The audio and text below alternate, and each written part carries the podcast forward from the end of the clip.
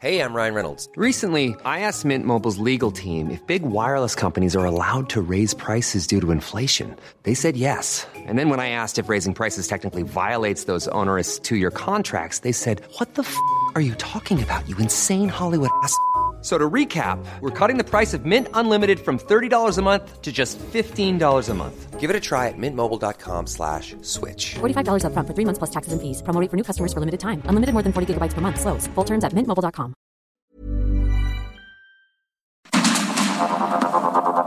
Heraldo Media Group presenta Sergio Sarmiento y Lupita Juárez.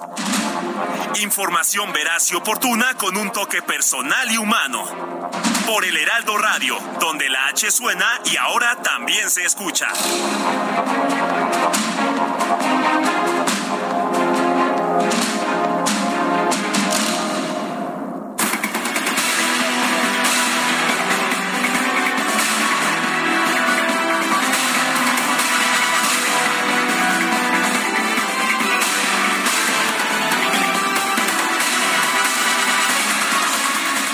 Pues llegó, generó un broncón y se fue mucho antes de lo que se había dicho.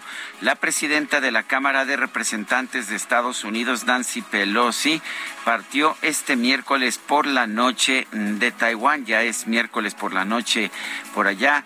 Puso fin a una visita histórica que generó pues toda suerte de amenazas y ejercicios militares por parte de China.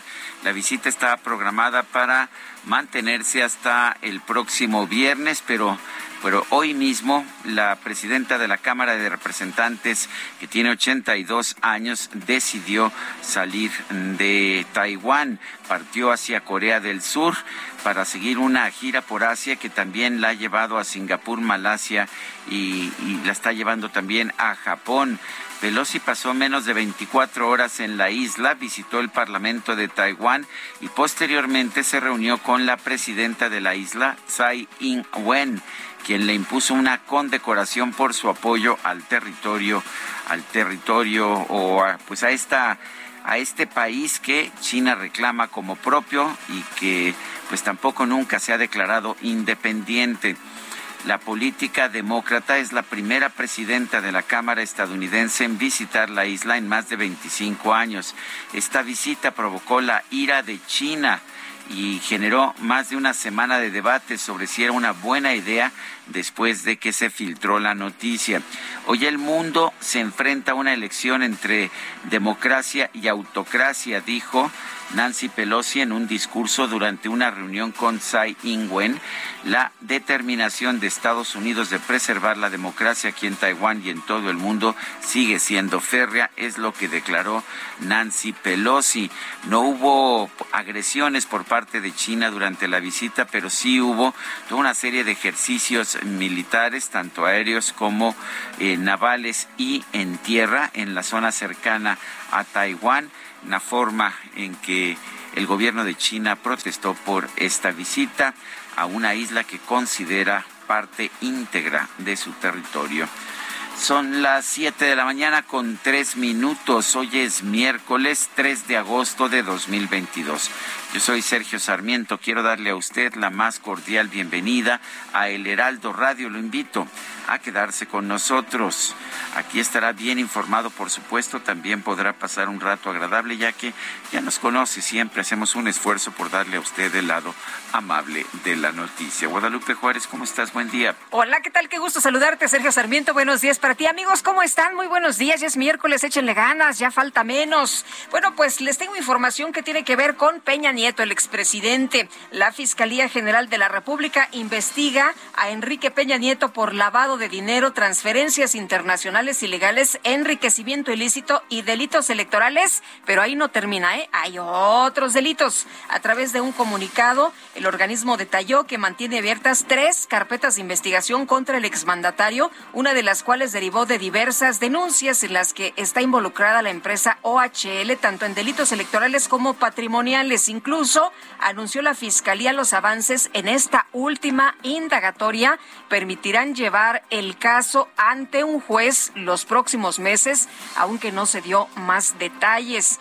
Bueno, también una carpeta de investigación más es por enriquecimiento ilícito y en esta indagatoria actualmente se desahogan dictámenes fiscales y patrimoniales. Acordarán ustedes que en plena mañanera Pablo Gómez, titular de la Unidad de Inteligencia Financiera, daba a conocer el pasado 7 de julio pues este ejercicio mañanero presuntas irregularidades financieras de Peña Nieto Gómez informó que denunció al exmandatario ante la Fiscalía por transferencias de 26 millones de pesos y la Fiscalía señaló que conforme se obtengan resultados procesales y si se pueden dar a conocer versiones públicas, esto se hará de manera inmediata.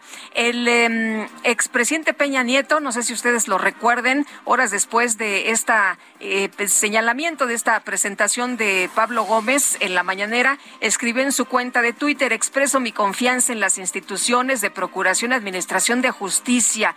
Estoy cierto que ante las autoridades competentes se me permitirá aclarar cualquier cuestionamiento sobre mi patrimonio y demostrar eh, la legalidad del mismo dentro de los procedimientos legales, parte de lo que escribe muy escueto la, respuesta, pero bueno, pues ahí está la respuesta que dio en su momento Enrique Peñanito. Vamos a estar atentos a ver si vuelve a hacer algún señalamiento y por lo pronto, pues ahí está la denuncia ante la Fiscalía General de la República, las carpetas de investigación abiertas y bueno, también hay algunas informaciones periodísticas en el sentido de que el expresidente Peña Nieto tendría por ahí algunos videos quedaría a conocer en los próximos meses, en los que quedaría pues no muy bien parado algunos funcionarios morenistas, incluido el presidente López Obrador.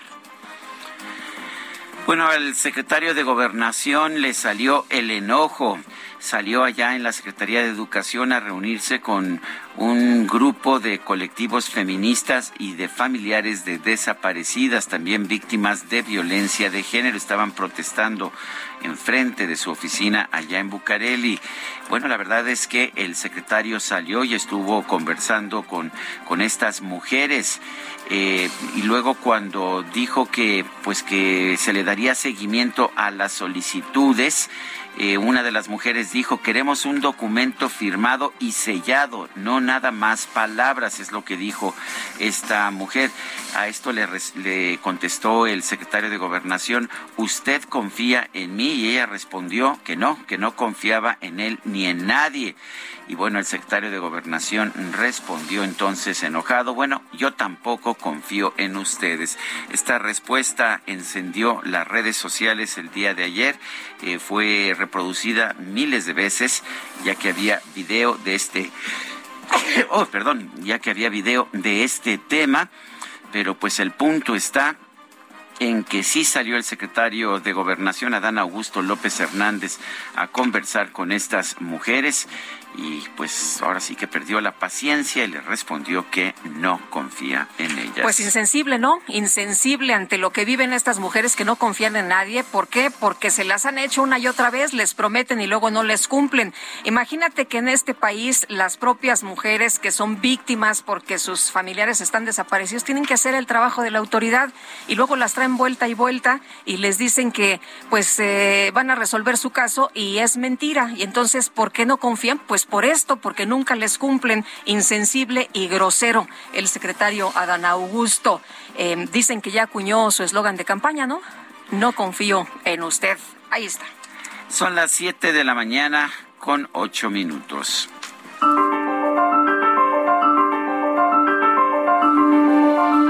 Vamos a, vamos a la frase de este día. Ha llegado el momento de aceptar que el crecimiento económico es bueno. Bjorn Lomborg.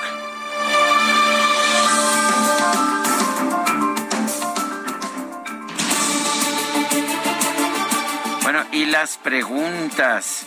Este, este día de ayer preguntamos en este espacio quiénes llevaron a cabo, quiénes llevaron a cabo los incidentes en las elecciones internas de Morena del pasado fin de semana.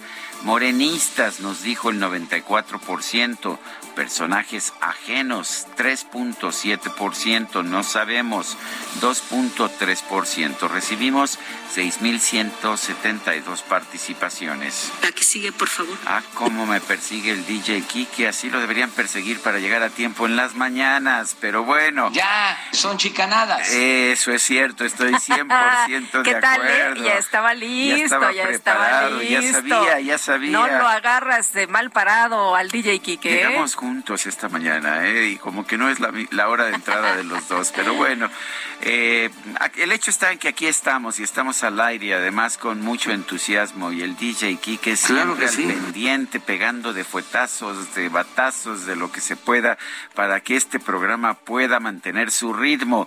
La pregunta de hoy que ya coloqué en mi cuenta personal de Twitter arroba Sergio Sarmiento es la siguiente. El gobierno ha gastado 575 mil millones de pesos en frenar la inflación. ¿Ha tenido éxito? Sí, nos dice 6.1%, no 86.4%. Solo un poco, nos dice 7.7%. En 37 minutos hemos recibido 770 votos. Destacadas de El Heraldo de México. Y ya está con nosotros aquí en la cabina Itzel González con las destacadas. Itzel, ¿cómo te va? Buenos días. Lupita, Sergio, queridos destacalovers, ya es mitad de semana, miércoles 3 de agosto del 2022. Nuestra compañera Fer de producción nos decía parece jueves, pero híjole, no, todavía Ay, Fer, ay, tenemos Fer. Ya se le antoja días. el jueves a nuestra queridísima Fer. Híjole. No comas ansias, Fer. Ya, ya nada más tres días, ya, ya está fácil. Y antes de que DJ Kike nos esté marcando el paso porque ya es tarde, comenzamos Sí, con las está- destacadas. Está impaciente Sí, ¿eh, no. el DJ Kike. Antes de que nos eche otro efecto de audio, comenzamos con las destacadas del Heraldo de México. En primera plana, China, Estados Unidos, tensión mundial por visita de Pelosi a Taiwán. Flotas militares de ambos países realizaron ejercicios navales y aéreos en la zona ante la llegada de la funcionaria estadounidense de más alto nivel a la región desde 1979 país. Las corcholatas tras elección interna retoman actividades. Ebrard, López, Sheinbaum y Monreal cumplen sus agendas. Ciudad de México, Fiscalía de Justicia dan prioridad a las víctimas. Destinan 343.5 millones de pesos a la reparación de daños en la capital. Estados, Veracruz aprueba la ley NALE, permite ley candidatura de personas no nacidas en la entidad.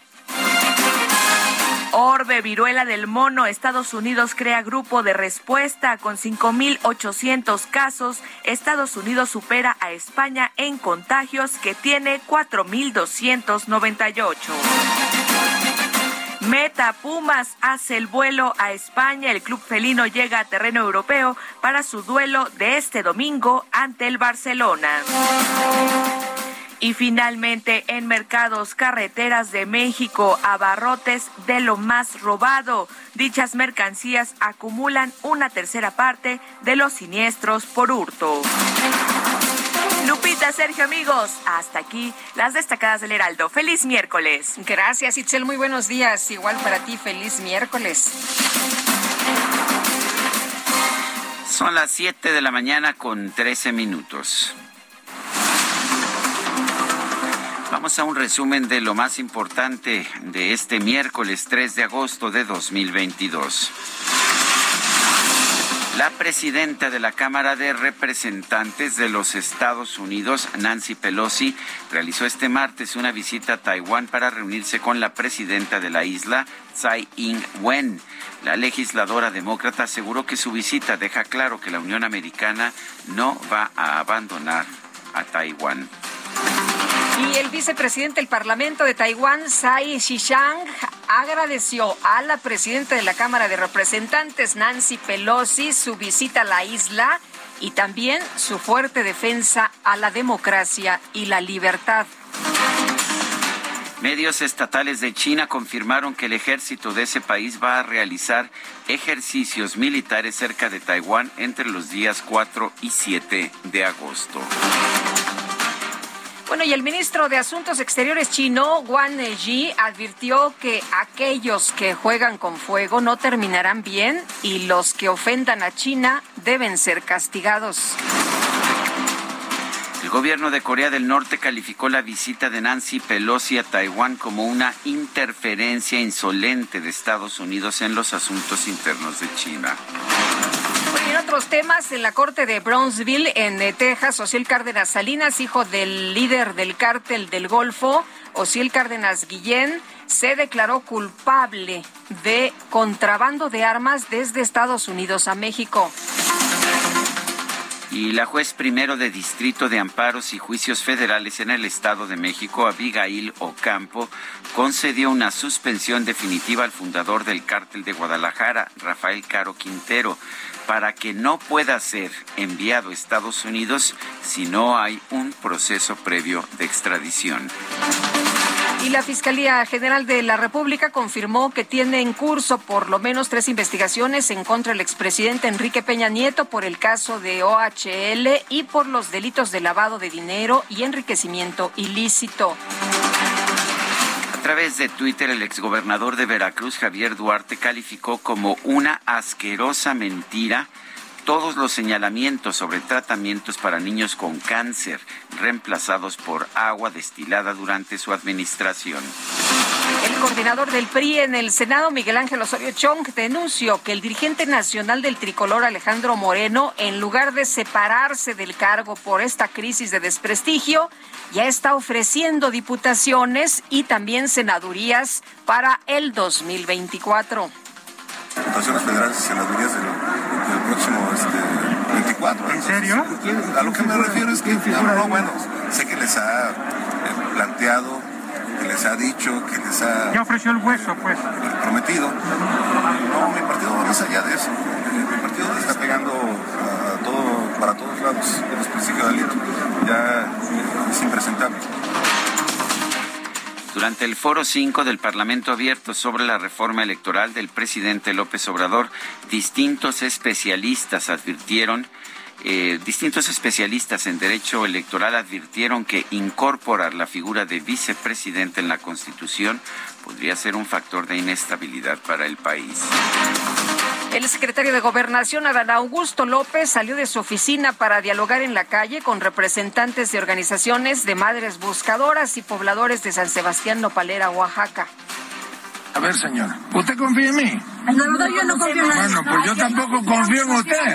No, y le voy a decir que yo no soy una madre de una desaparecida. a ver. Y por eso mismo no Este confío es de en las confianza. autoridades. Yo necesito papel, Por eso. a con ver. firma y sello. A ver, no yo le voy a firmar y le voy a enseñar lo que yo, este, Creo- usted y yo quedemos. Pues yo tampoco confío en usted. Así es la respuesta. Me temo que va a ser una respuesta que va a dejar marcado al secretario de Gobernación, pues como ha habido también eh, declaraciones. Veía yo una una nota periodística en que decían, pues así como el estoy cansado del entonces Procurador General de la República, eh, Jesús- Caram. Jesús Murillo Caram lo dejó marcado, pues también este, yo tampoco confío en usted, va a dejar marcado al secretario de Gobernación. Pues sí, eh, muy mala respuesta, eh, insensible y grosera me parece a mí. El dirigente nacional del PRD, Jesús Zambrano, exigió al gobierno federal que en lugar de asignar montos adicionales a las obras emblemáticas del presidente López Obrador, destine recursos a un programa de subsidios para evitar que suba el precio de la tortilla. El último informe trimestral de las finanzas públicas de la Secretaría de Hacienda reveló que el gobierno federal triplicó el monto previsto para subsidiar las operaciones del Aeropuerto Internacional Felipe Ángeles eh, en 2022 de 419.4 millones de pesos a 1.370.4 millones de pesos. Jesús Navarro Parada, presidente del Colegio de Ingenieros Mexicanos de Aeronáutica, aseguró que la Terminal 2 del Aeropuerto Internacional de la Ciudad de México no se está hundiendo, sino la capital del país. El Consejo Coordinador Empresarial entregó al gobierno federal una propuesta para realizar una reforma fiscal, la cual incluye la reducción temporal del impuesto sobre la renta a las empresas y eliminar este cobro a las personas con ingresos menores a 10 mil pesos. El presidente Andrés Manuel López Obrador se reunió en Palacio Nacional con la ingeniera eléctrica mexicana Katia Echazarreta, la primera mujer nacida en nuestro país en viajar al espacio. Pero lo que queremos hacer es, es conocernos, este, conocernos, eh, platicarles sobre mi experiencia y poder, pues, por parte de esto, poder inspirar a más personas. Y lo que queremos es apoyar, apoyar a los estudiantes, apoyar a los jóvenes, apoyar a los científicos. Así que eso es lo que espero poder hacer para, para mi país. Por su parte, la jefa de gobierno de la Ciudad de México, Claudia Sheinbaum, encabezó un evento en el antiguo Palacio del Ayuntamiento para entregarle a Katia Echazarreta las llaves de la ciudad. Que nunca nadie les diga que no pueden hacer lo que ustedes quieren ser. ¿Quién de aquí quiere viajar al espacio como Katia? ¿Quién de aquí quiere ser ingeniera? ¿Quién de aquí quiere ser doctora? ¿Qué más? A ver, díganme. Artista. ¿Quién quiere ser jefa de gobierno? ¿Quién quiere ser presidenta de la República? Que nadie les pare sus sueños. Bueno, la Comisión Nacional de los Derechos Humanos llamó a todos los niveles de gobierno a trabajar en conjunto para eliminar la corrupción en el otorgamiento de concesiones a empresas y entes privados que explotan y contaminan los recursos hídricos del país con el único fin de obtener beneficios económicos. La Secretaría de Salud informó que en México se han detectado 91 casos confirmados de viruela símica en pacientes de 15 estados del país. El presidente de los Estados Unidos, Joe Biden, informó que dos altos funcionarios de la Agencia Federal de Gestión de Emergencias y de los Centros para el Control y la Prevención de Enfermedades serán los encargados de coordinar la respuesta a la viruela del mono. Gobierno de la Unión Americana dio a conocer que el presidente Joe Biden ha vuelto a presentar una tos ligera como parte de su caso de rebote de COVID, así lo designaron. Y el Departamento de Justicia de la Unión Americana presentó una demanda en Idaho para que todos los hospitales que reciben fondos del programa federal del Medicare realicen abortos a mujeres que sufran emergencias médicas.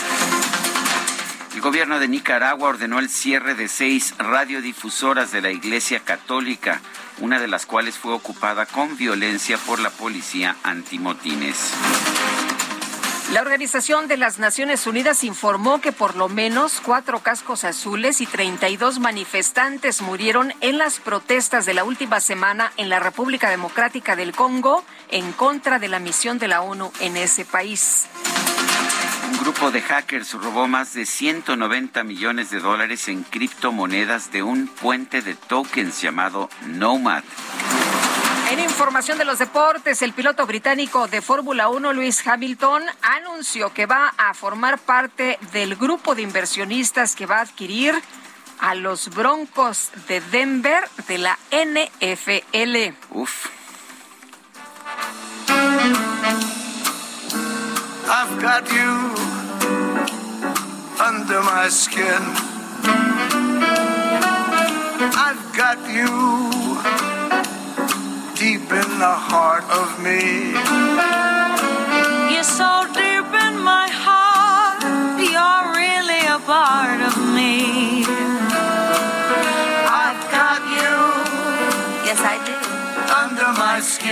Bueno, pues, ¿qué le puedo decir? La canción es de Cole Porter, una favorita desde pues desde hace décadas.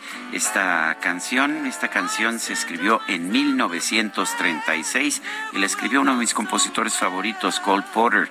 La interpretación de Lady Gaga y de Tony Bennett. Tony Bennett nació el 3 de agosto de 1926 y sí, sí es un hombre que que está cumpliendo años, está cumpliendo, eh, son, estamos a 22, eh, nació en 26, está cumpliendo 96 años.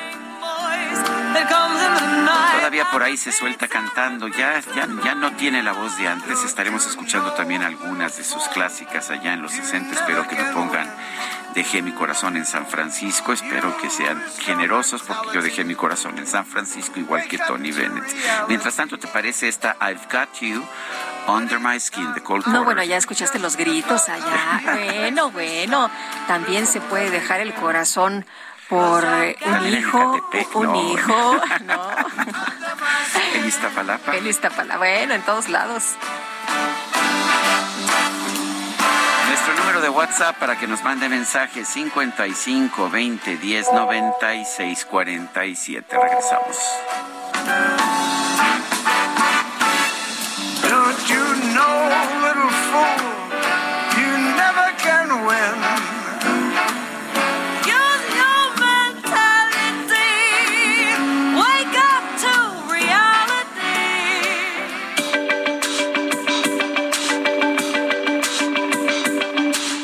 Sarmiento y Lupita Juárez quieren conocer tu opinión, tus comentarios o simplemente envía un saludo para hacer más cálida esta mañana. Envía tus mensajes al WhatsApp 55 20 10 96 47.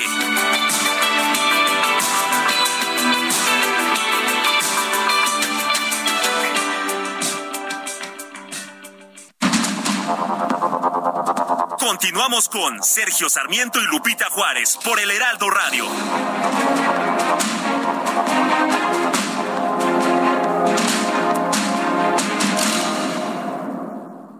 Si tienes una mueblería o eres interiorista, tienes que visitar Expo Mueble Internacional. En cada una de sus ediciones encuentras la más amplia variedad de muebles y decoración que tu negocio o proyecto necesita. Todo con gran calidad y diseño directo de fabricantes. La cita es del 17 al 20 de agosto en Expo Guadalajara. Regístrate en www.expomuebleinternacional.com.mx y redescubre Expo Mueble Internacional.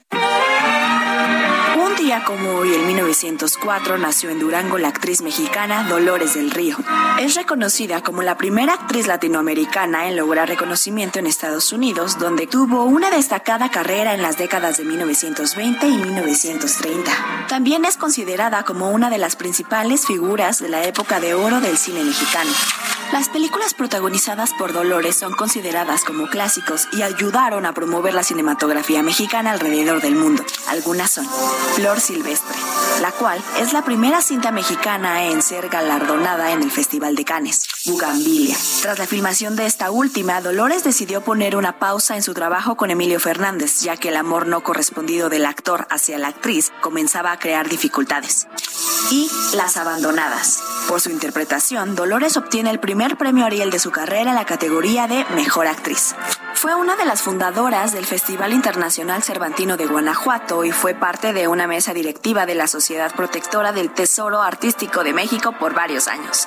En 1978 fue diagnosticada con osteomelitis y en 1981 con hepatitis B, después de haber recibido una inyección de vitaminas contaminada. El 11 de abril de 1983 Del Río falleció a los 78 años de edad en California a causa de una insuficiencia hepática.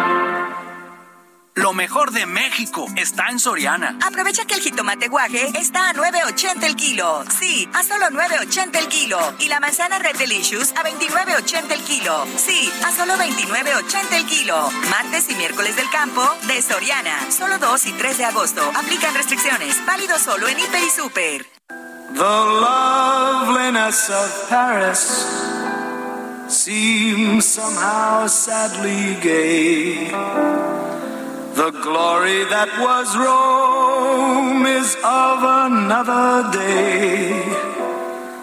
I've been terribly alone and forgotten in Manhattan. I've Been terribly alone and forgotten in Manhattan. I'm going home to my city by the bay. He estado muy solo, terriblemente solo y olvidado en Manhattan. Me voy de regreso a mi ciudad, junto a la bahía. My Dejé mi corazón en San Francisco. in San Francisco. bailar, ¿no? Es esta es de bailar, pero de, de verdad, ¿eh? de abrazaditos, De cachetitos, sí, bueno, sí. esta sí. Esta canción, I Left My Heart in San Francisco, fue escrita en 1953.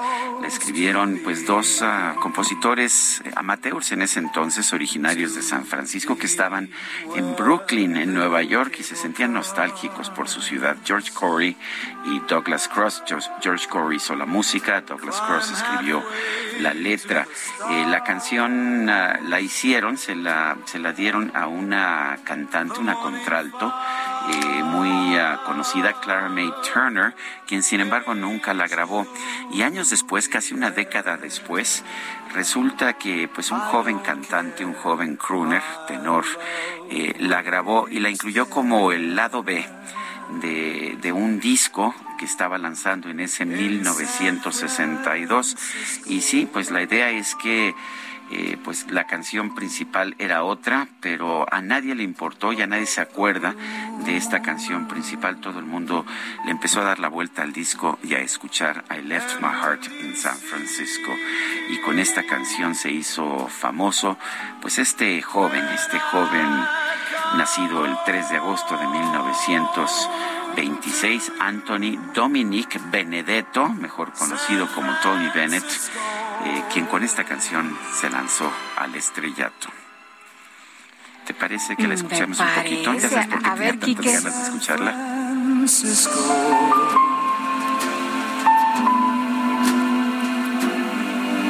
Decía Fer que si ya era jueves, ¿no? Yo- ya, ya parece que viernes, viernes, ¿no? de una Viernes, vez viernes, una ¿no? vez Si nos viernes, vamos a saltar un día, pues una vez nos hay que llegar, hay, que viernes. hacerlo bien.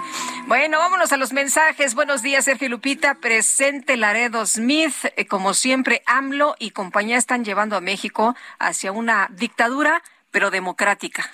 Dice otra persona, soy Elizabeth de Ixtapaluca. Ojalá el secretario de Gobernación no pierda un ser querido en las condiciones en que en el país están muriendo muchas personas. Excelente miércoles y sigamos cuidándonos. Acabo de salir de COVID, gracias a Dios, y a las vacunas salí bien con muchas secuelas, pero estoy viva. Elizabeth, pues cuídese mucho. La enfermedad aquí está, no desaparece. Nosotros hemos sido pues tan cuidadosos que, como hemos podido ser, ¿no es así, Lupita? Sí, Sergio, y ayer eh, veíamos información de esta eh, situación, cómo está en México por el COVID. Eh, tenemos eh, más de 20 mil contagiados y 133 muertos en solo un día, ¿eh? Así que no, no hay que, pues como dice, no hay que confiarse.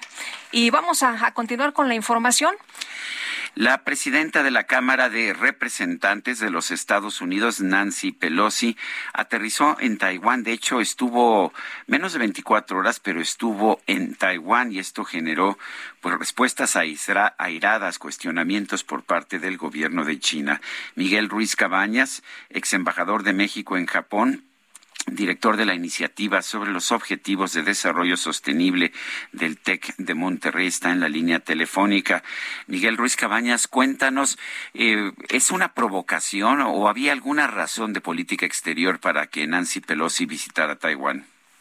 Buenos días, Sergio. Buenos días, Lupita. Hola, ¿qué tal? Buenos días. Yo no creo que hubiera una razón estratégica de peso, más bien considero que, que es un error, que es una mala señal de Estados Unidos a, China y al mundo, que en este momento que se está librando la guerra en Ucrania, Estados Unidos tenga un gesto que parece abrir otro frente de confrontación ya muy abierto con China.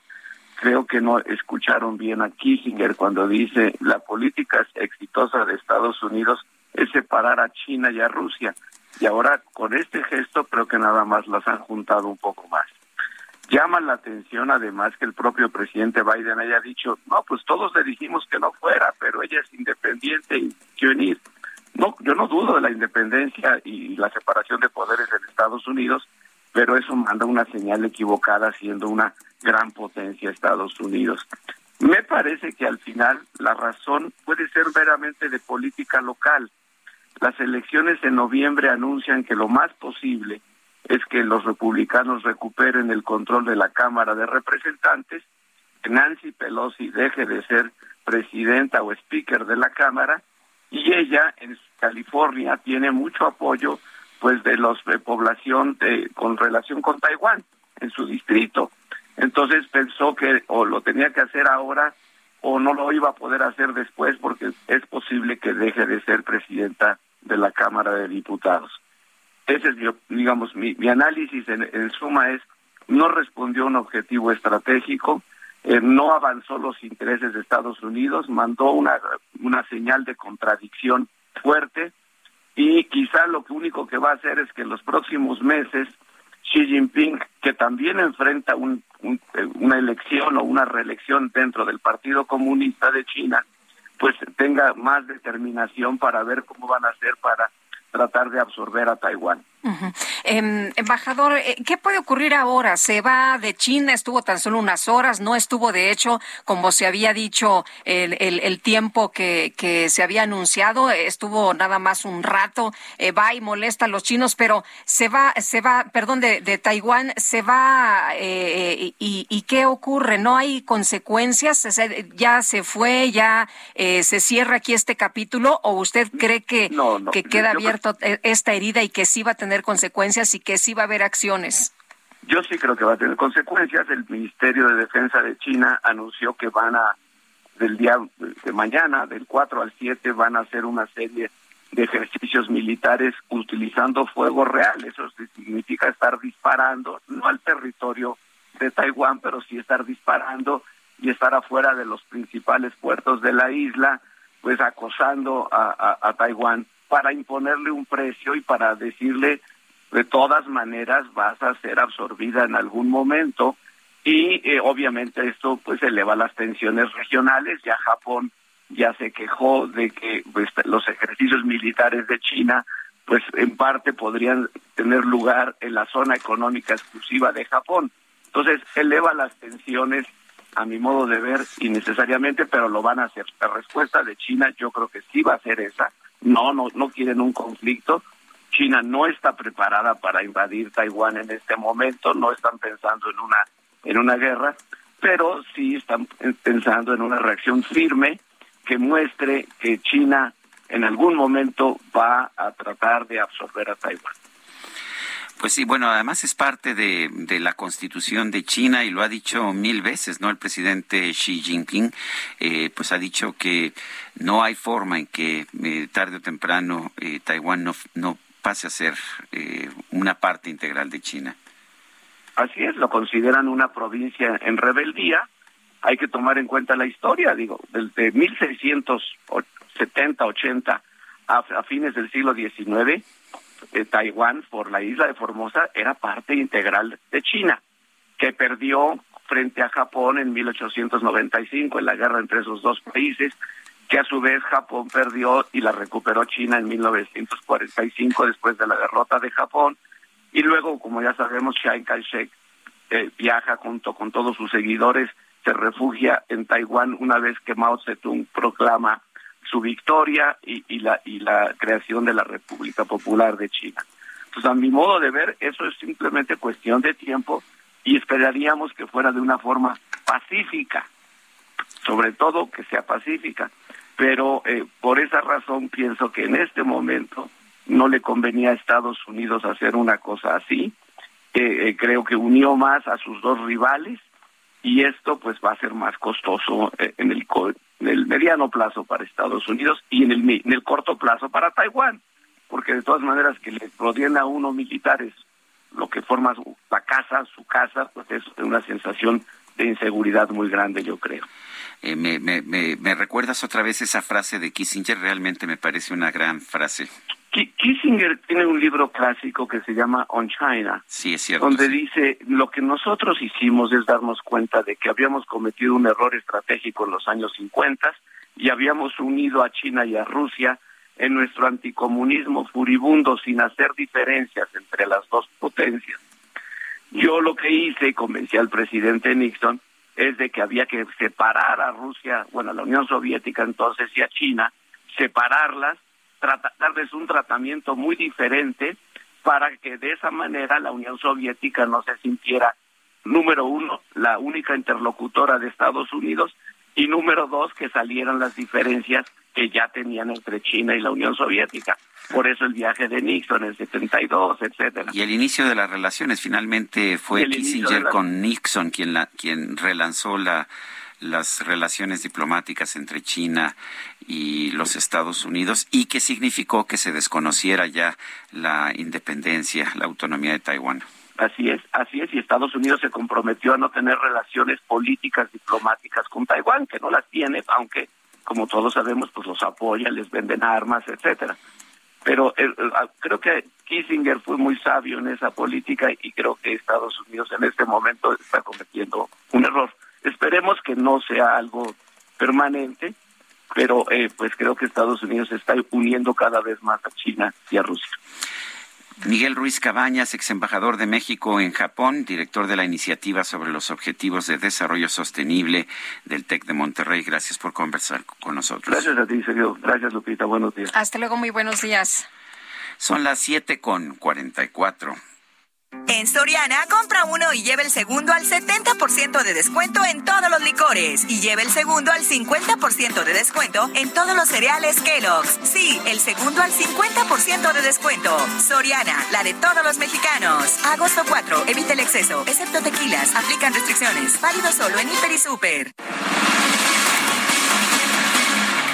Bueno, este martes el presidente Andrés Manuel López Obrador envió una carta a su homólogo de los Estados Unidos, Joe Biden, para reafirmar la soberanía energética de México ante las inconformidades del tratado entre nuestro país, Estados Unidos y Canadá. Kenneth Smith es ex jefe de la negociación técnica para el TEMEC, a quien saludamos con mucho gusto como siempre. Kenneth, ¿qué tal? Muy buenos días. Muy buenos días, Lupita. Muy buenos días, Sergio. Qué gusto saludarlos. Oye, pues, ¿cómo ves, cómo ves esta carta del presidente López Obrador? ¿Cuál será el, el propósito real? ¿Tú crees que tenga un propósito realmente para Biden o es un eh, asunto interno, es un mensaje para los mexicanos? Sí, mira, yo creo que lo que estamos viendo es que esos mensajes que ha enviado el presidente López Obrador desde que se presentó la solicitud de consultas por parte de Estados Unidos tiene sin duda un trasfondo político doméstico. Es decir, esos señalamientos de que se aprovechará el desfile del 16 de septiembre para fijar la posición del gobierno mexicano, pues es de alguna manera un, eh, un, un mecanismo para envolverse en la bandera, para enviar una señal de que México está defendiendo su soberanía, cuando en realidad en este caso, como bien sabemos, la soberanía no está en juego, lo que se está discutiendo simplemente medidas específicas que ha tomado el gobierno de México en, política energética y que violan capítulos del TEMEC en materia de acceso a mercados, protección a las inversiones, la no discriminación de, eh, a favor de empresas comerciales del Estado, ese tipo de cuestiones que se tienen que ventilar de manera jurídica en un panel arbitral si es que no se soluciona el tema en los 75 días que te otorgan las consultas que, que ya van a iniciar entre México y Estados Unidos. Ahora, tengo la impresión de que no hay forma que pues que Estados Unidos se pueda echar para atrás. Tienen esta pues esta práctica, esta teoría de la neutralidad competitiva desde siempre, ¿no? Que significa que se tiene que dar el mismo trato a empresas nacionales y extranjeras. Es correcto, y de hecho en el TME, eso es uno de los principios básicos, eh, la transparencia en el uso de la regulación, no establecer obstáculos técnicos al comercio. Recordemos que en el entorno entre México y Estados Unidos existe eh, 100% de eliminación de los aranceles, es decir, todos los productos que se comercian entre los dos países están libres de arancel y la, lo que te comprometes es no utilizar las regulaciones o las leyes secundarias para establecer nuevas barreras obstáculos técnicos al comercio. Y eso es lo que estamos viendo con medidas que toma la autoridad, ya sea a través de la aprobación de la ley de la industria eléctrica, que busca acotar la participación de los privados en la generación eléctrica, o en los temas relacionados con las reglas de comercio exterior o la ley de hidrocarburos, donde se busca discriminar a favor de Pemex y CFE y empezar gradualmente a dejar fuera a los privados del sector energético cuando el TEMEC y nuestra propia reforma energética del 2013, que es la ley vigente, eh, les permite participar en estos sectores. Ahora, ¿qué, ¿qué pasa? Normalmente, ¿qué ocurre cuando se manda una, una carta? ¿Cuál sería el procedimiento? ¿Lo, ¿Lo conoces? ¿Queda sin respuesta la carta? ¿La toman realmente en cuenta? ¿Es importante? Eh, ¿Se regresa por la misma vía? Eh, o, se le da eh, pues a quienes están revisando estos temas y, y no tiene mayor trascendencia?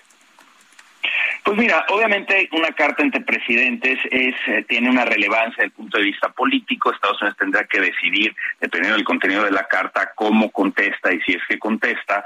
Lo que tenemos claro es que a través del TMEC existe un mecanismo donde una vez que Estados Unidos, como ya lo hizo, presenta una solicitud por escrito eso, para, para solicitar consultas al amparo del capítulo 31 de la solución de controversias, México tiene 30 días para llevar a cabo las consultas y en un total de 75 días a partir de que se, eh, se presentó la solicitud, tratar de llegar a una solución por la vía del diálogo. El problema es que ya llevamos un año y medio más o menos de este diálogo obviamente infructuoso a partir de la aprobación de la ley de la industria eléctrica a principios del 2021 y que de alguna manera fue orillando al gobierno de Estados Unidos a llegar al punto en donde únicamente ven como una posible solución eh, este litigio. Entonces México va a tener que decidir en los próximos, digamos, dos meses qué hacer respecto a las consultas, si hay la posibilidad de resolverlo en esta en este periodo, lo cual se antoja difícil porque implicaría cambios radicales a la política energética que es fundamental políticamente para el presidente López Obrador. Entonces nos podríamos ir a un panel, el cual en cuestión más o menos de un año podría arrojar un fallo negativo en contra de México y la posibilidad de eh, represalias comerciales en contra de las principales exportaciones de México a ese país, lo cual obviamente afectaría al empleo exportador en México. Eh, Kenneth, se habla de que el presidente estaría incluso dispuesto a abandonar el TEMEC eh, para mantener esta idea de que cambiar la legislación energética o, tener una eh, legislación en que se aplique el mismo trato a empresas nacionales y extranjeras eh, sería una violación a nuestra soberanía. ¿Tú piensas que, se, que pueda llegar a ese extremo y cuáles serían las consecuencias económicas?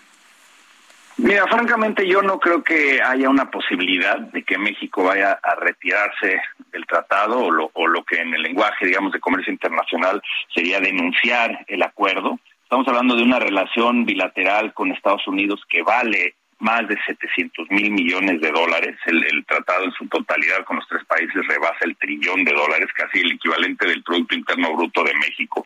80% de nuestro comercio es con Estados Unidos.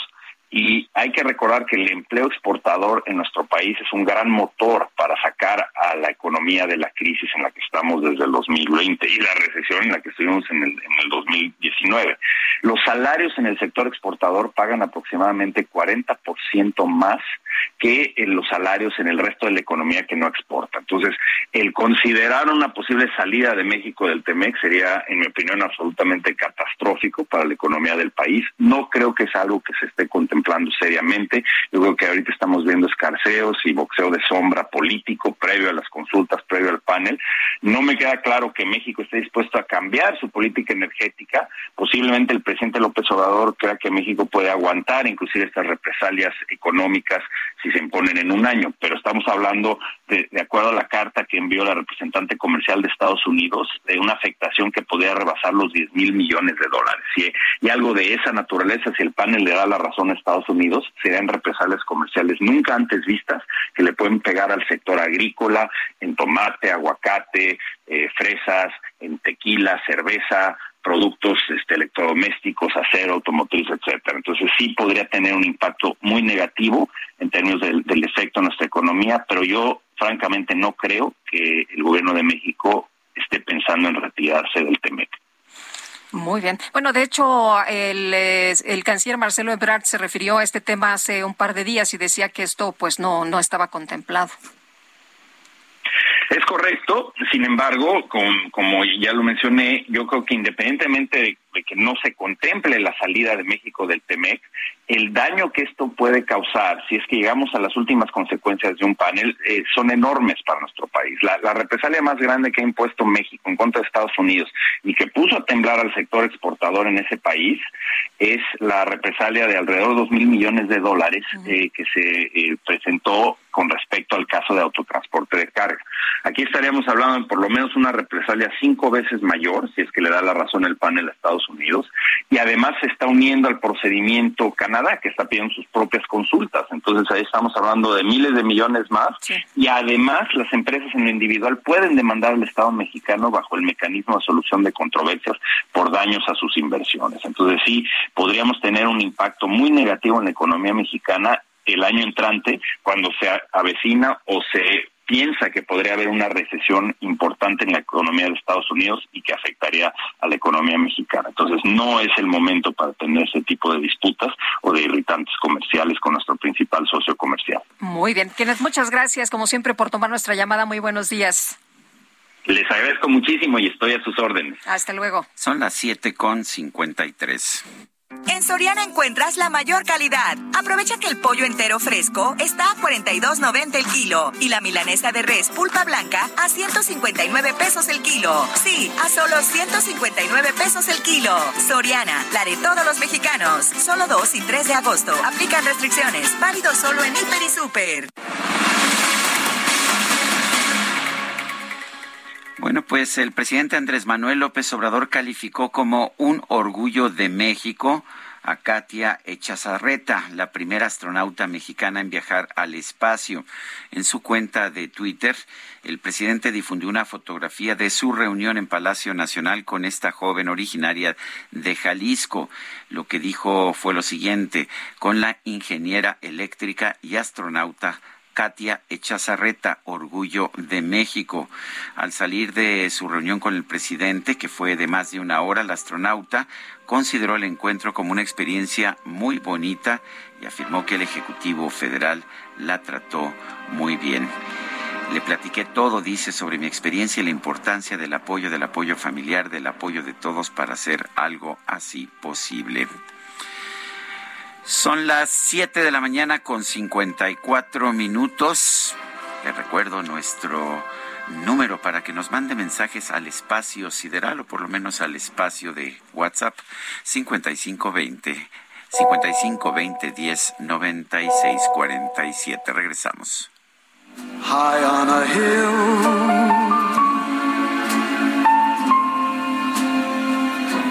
it calls to me.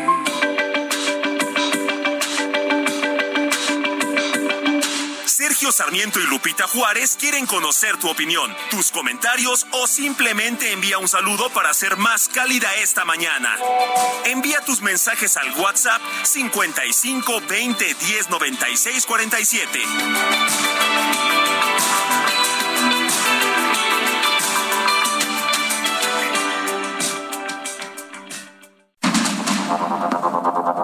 Continuamos con Sergio Sarmiento y Lupita Juárez por el Heraldo Radio.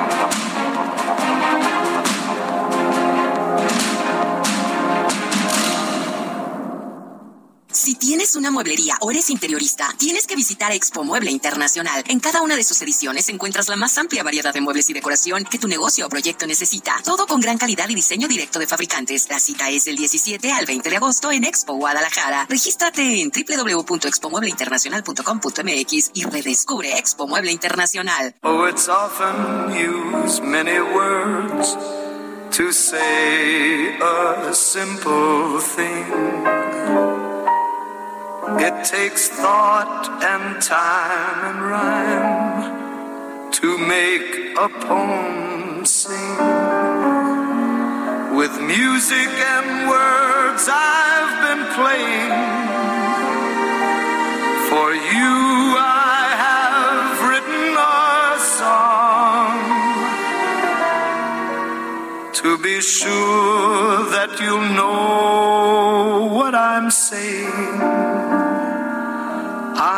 translate as I go along.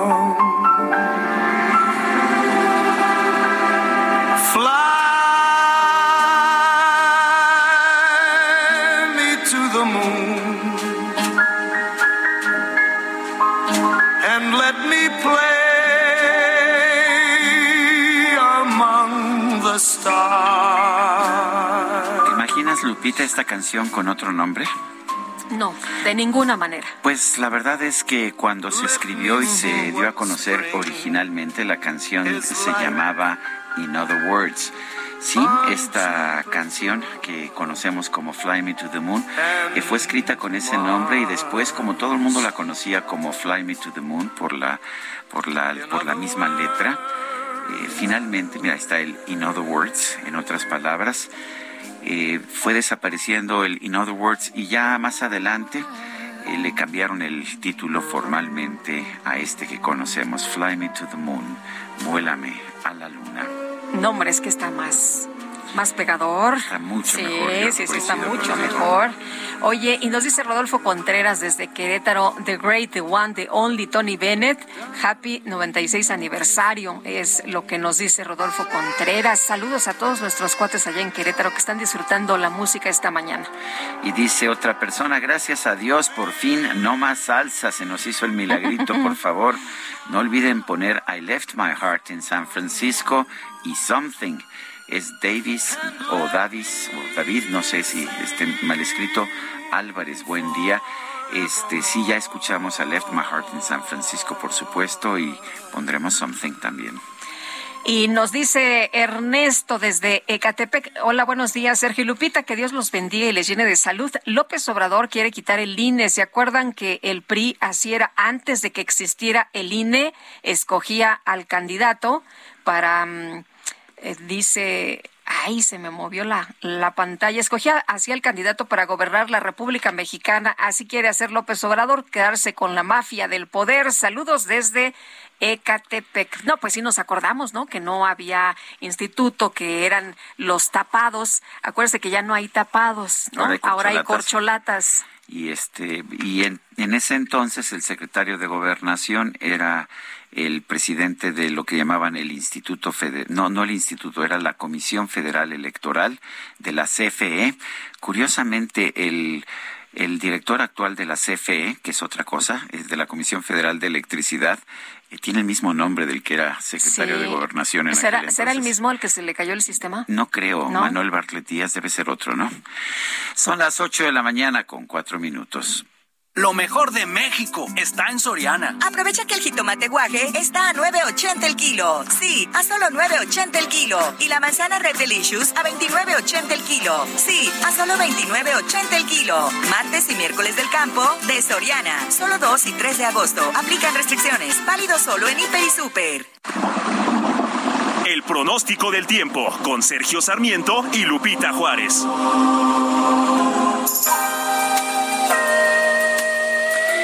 Alex Ramírez, meteorólogo del Servicio Meteorológico Nacional de la Conagua, ¿qué tenemos esta mañana en el clima? ¿Qué tal? Muy buenos días, Sergio y Lupita. Los saludo con gusto a ustedes y a toda la gente que nos escucha. Y bueno, les comento que para hoy tenemos lluvias fuertes a muy fuertes con descargas eléctricas y posibles granizadas sobre entidades del noroeste del territorio nacional, eso debido al monzón mexicano. Además, el paso de la onda tropical número 18 y aunado con canales de baja presión en el interior del país e inestabilidad en la atmósfera superior, ocasionarán lluvias muy fuertes en el occidente del país y chubascos con lluvias fuertes en el centro y sur de la República Mexicana, incluido el Valle de México.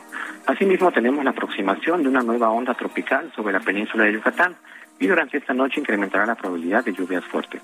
En cuanto a las temperaturas máximas, les comento que se mantendrá el ambiente vespertino cálido a caluroso, con temperaturas máximas por arriba de los 35 grados centígrados en 23 estados del país. Y bueno, Sergio Lupita, finalmente les comento que para la Ciudad de México se pronostica cielo medio nublado durante esta mañana, con incremento de nubosidad por la tarde, con probabilidad de lluvias puntuales fuertes, descargas eléctricas y posible caída de granizo con una temperatura máxima de 24 a 26 grados centígrados y la mínima para mañana será de 12 a 14 grados centígrados. Sergio Lupita, esa es la información que tenemos desde el Servicio Meteorológico Nacional. Que tengan un excelente día. Muchas gracias, Alex Ramírez. Hasta luego. Hasta luego, buenos días. Y vamos a otras informaciones. La Sociedad Interamericana de Prensa otorgó el gran premio a la libertad de prensa in memoriam a los 13 periodistas mexicanos asesinados desde octubre pasado hasta la fecha. La CIP otorgó este martes el gran premio a la libertad a los periodistas mexicanos. La organización sin fines de lucro dedicada a la defensa y promoción de la libertad de prensa y de la expresión en América también dio a conocer a los ganadores de los premios de la excelencia Periodística 2022 en sus 15 categorías. El ejercicio del periodismo es un trabajo riesgoso, pero en ningún lugar de nuestra América Latina lo es tanto como en México. Este premio póstumo a 13 colegas que dieron la vida por informar verazmente es más que merecido, es lo que dijo la presidenta de la Comisión de Premios de la CIP, Leonor Mulero, al anunciar a los ganadores. Bueno, pues qué, qué triste que tengamos ganadores pero por esta, por esta razón me parece que es realmente lamentable. Nancy Pelosi, la presidenta de la Cámara de Representantes de los Estados Unidos, ha llegado ya a Corea del Sur para continuar con, con esta gira que está realizando por Asia vale la pena señalar que pues ah, no existe la misma controversia en esta visita a Corea del Sur, que además eh, vale la pena señalar que esta gira se ha realizado con un avión de la Fuerza Aérea de los Estados Unidos. Sí, la, la presidenta de la Cámara de Representantes ha viajado, no por supuesto en un vuelo, en un vuelo eh, comercial, sino que ha viajado en un avión de la Fuerza Aérea de los Estados Unidos.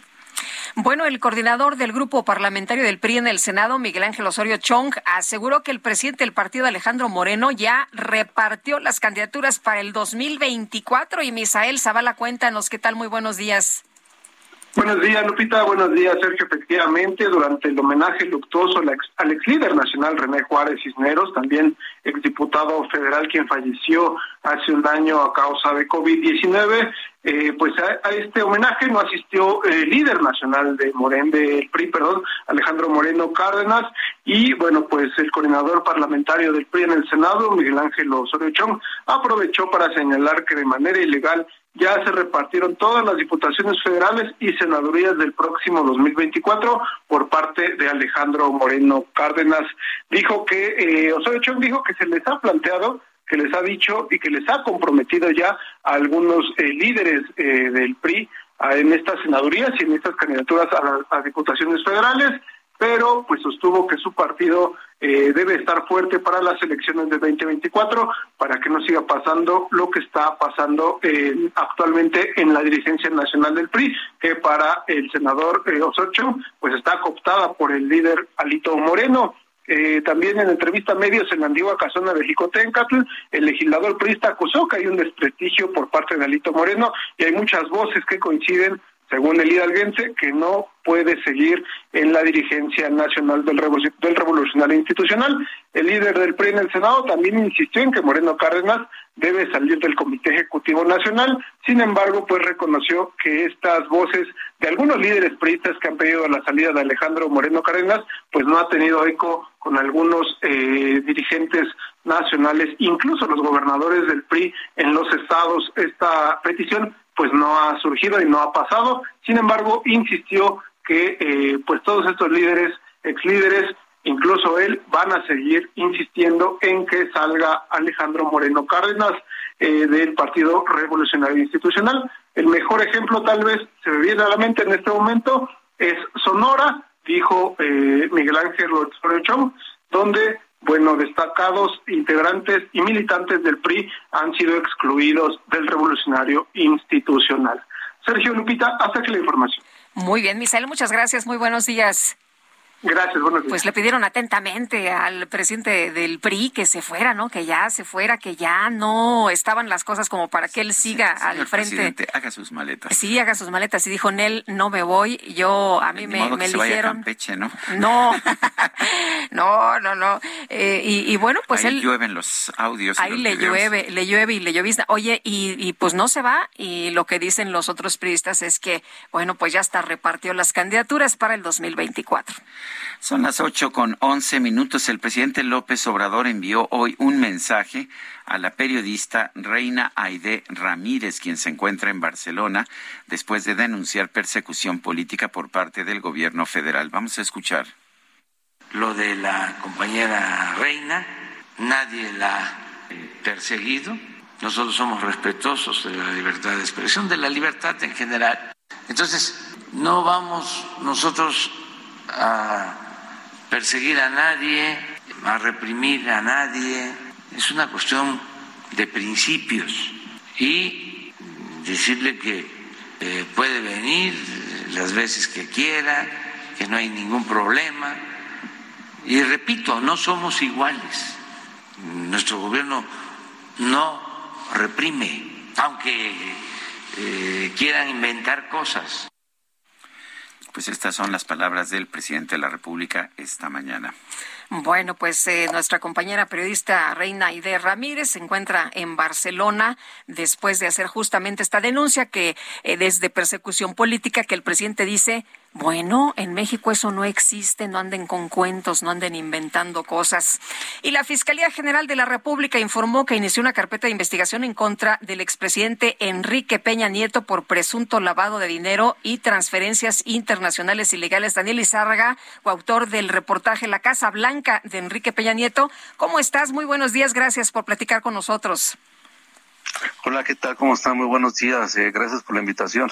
Oye, Daniel, pues hay quien dice que este tema de Enrique Peña Nieto lo usa el gobierno en realidad, pues para eh, tener un distractor que no, en realidad no quiere ir al fondo del asunto, que si hubieran querido, pues ya hubieran hecho una investigación sin tener que hacer una consulta para que la gente decidiera si se castiga o no se castiga a los expresidentes. ¿Tú cómo ves? Pues sí, yo estoy de acuerdo en que no era necesaria la, hacer una consulta para decidir si eh, podían investigar o no a un presidente de la República, Peña Nieto o cualquier otro. Creo que estaba dentro de sus facultades. Eh, en fin, pero eso pues ya pasó y ahora ya sabemos que hay una, una investigación. Creo que... Eh, ¿Pero crees que sí va en serio?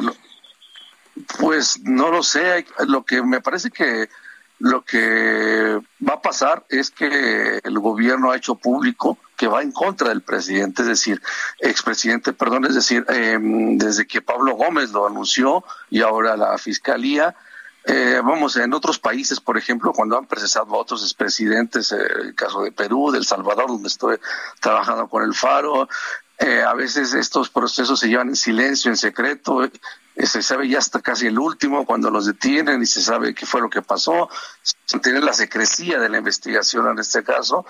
Ahora la, el gobierno de México lo ha hecho público desde casi desde el primer momento y en este sentido eh, pues están apostando a, que las cosas les salgan bien. Ahí creo que lo importante va a ser el momento en que lleguen las, los expedientes de un juez si es que sí llegan, y vamos a ver eh, qué tan sólidas están las investigaciones.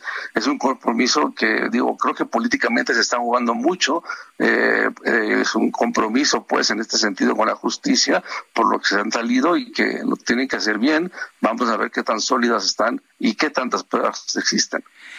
Daniel, estamos viendo que por lo menos eh, al parecer una de las ah, de los elementos que están siendo investigados es una transferencia o una serie de transferencias por 26 millones de pesos. Parece eh, parece poco no para el tipo de, de, enriquecimiento que se presumía tenía el presidente el expresidente Peña Nieto. Qué opinas sí realmente parece muy poco. Eh, yo creo que eso lo pudieron detectar porque está nombre digamos de familiares fácilmente identificables.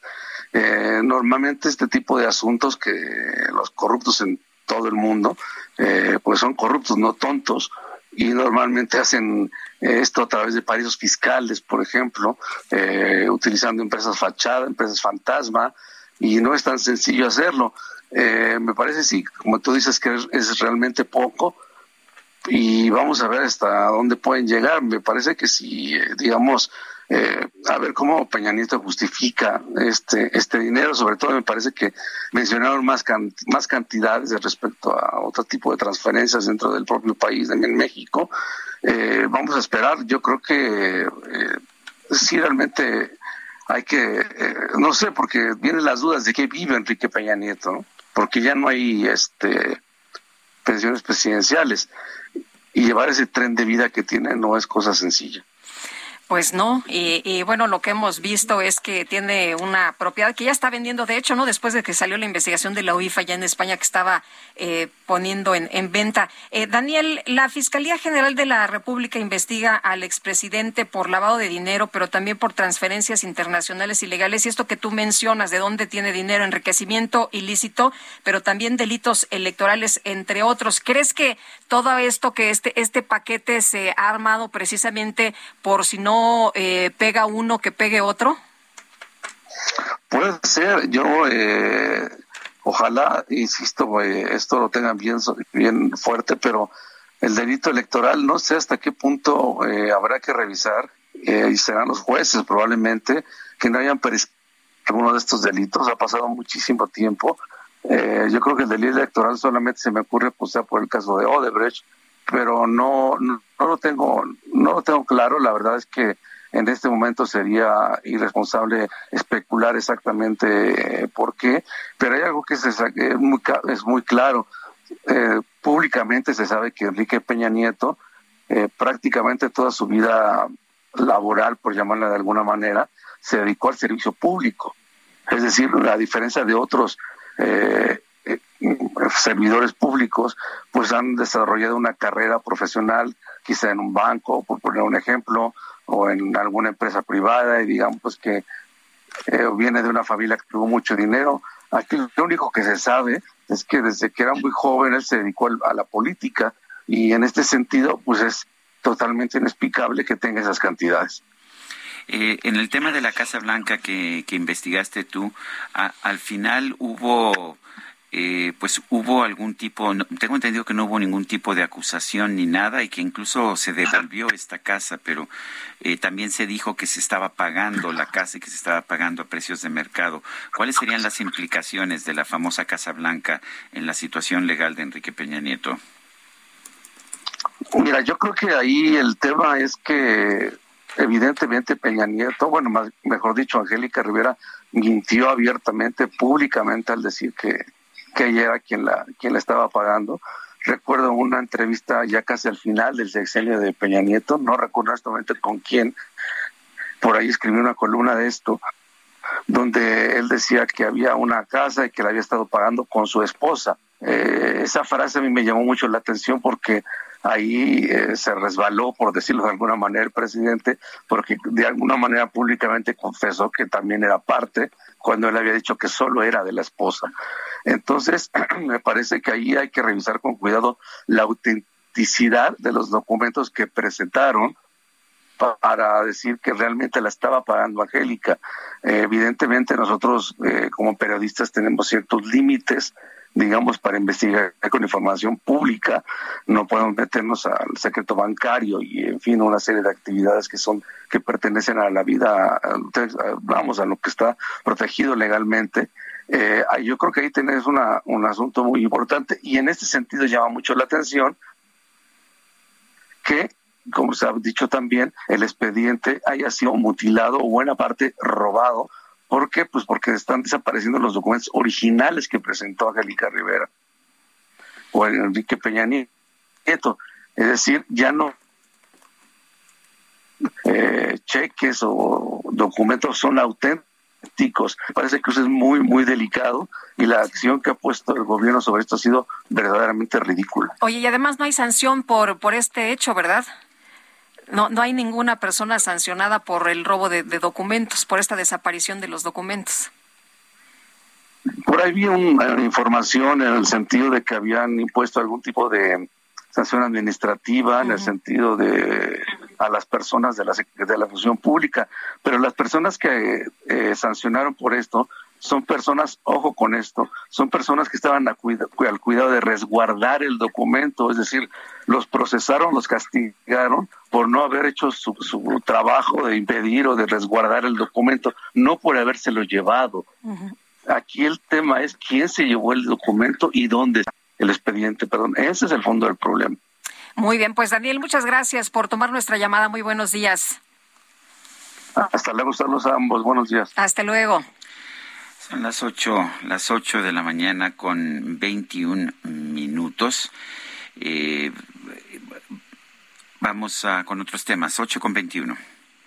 En Soriana encuentras la mayor calidad. Aprovecha que el pollo entero fresco está a 42.90 el kilo y la milanesa de res pulpa blanca a 159 pesos el kilo. Sí, a solo 159 pesos el kilo. Soriana, la de todos los mexicanos. Solo 2 y 3 de agosto. Aplican restricciones. Válido solo en Hiper y Super. El Químico Guerra. Con Sergio Sarmiento y Lupita Juárez. Químico Guerra, adelante, buen día. Hola, Pepe Lupita. Hoy es el Día Internacional de la Planificación Familiar y quisiera hacer una reflexión acerca de lo que está pasando en el mundo actualmente, la incertidumbre respecto a qué va a pasar con el calentamiento global, la incertidumbre de qué está sucediendo con los sistemas políticos en el mundo, la incertidumbre también eh, de qué eh, va a pasar con la alimentación global. Y todo esto tiene que ver con que seguimos creciendo los seres humanos a una velocidad verdaderamente asombrosa. Cuando yo nací, y esto no hace mucho, hace 72 años, que es un, un instante, no apenas en el, en el devenir de la, de la humanidad, mi planeta tenía 4 mil millones de habitantes. Desde Lupita, el planeta de ustedes de todos los que nos están escuchando. Ahora tiene ya más de 8 mil millones de seres humanos. O sea, en mi corta vida he visto como de repente se duplicó la cantidad de un mamífero bípedo altamente consumidor de energía, altamente consumidor de recursos naturales y que sigue creciendo a una velocidad importante. Este tema yo sé que es muy espinoso, tiene muchas repercusiones, cosas, etcétera, pero tenemos que reflexionar si tenemos a la naturaleza, la gran eh, maestra ¿verdad? de cómo llevar a cabo, nos damos cuenta que en la naturaleza no hay no, Químico Guerra, este, te estamos perdiendo, no, no estamos escuchando bien. Eh, vamos a, pues vamos a tratar de, de, tener uh, un mejor contacto quizás más adelante. Rápidamente, el Papa Francisco eh, determinó, determinó eh, que el Opus Dei dejará de tener uh, un trato especial a partir del 4 de agosto, dejará de ser una institución eclesiástica regida por un prelado con su propia jurisdicción. Va a trabajar de conformidad con los proyectos de evangelización del Vaticano. El prelado responsable, actualmente Fernando Ocaris, ya no podrá ser obispo ni tendrá permitido portar los ropajes ni el anillo episcopal. Eh, ah, lo tenemos ya, sí. adelante, este químico. No sé, no sé si, o sea, tenemos muy poquito tiempo. Adelante, sí. Sí, una reflexión únicamente, Sergio Lupita. Si queremos realmente sobrevivir como especie, tenemos que estabilizar la población humana como se estabilizan todas las poblaciones en la naturaleza, teniendo dos hijos por pareja con esto se cumple este pues gran fuerza que tenemos de preservar la especie, ¿verdad? De ver a nuestros hijos, a nuestros nietos, etcétera, pero con dos es suficiente porque con eso se estabiliza la población mundial. Si no lo hacemos, Sergio Lupita, nuestro futuro verdaderamente es muy incierto en el planeta. Hoy es el día precisamente de la Día Internacional de la Planificación Familiar. Muy bien, Químico Guerra, gracias. Vamos a una pausa y regresamos.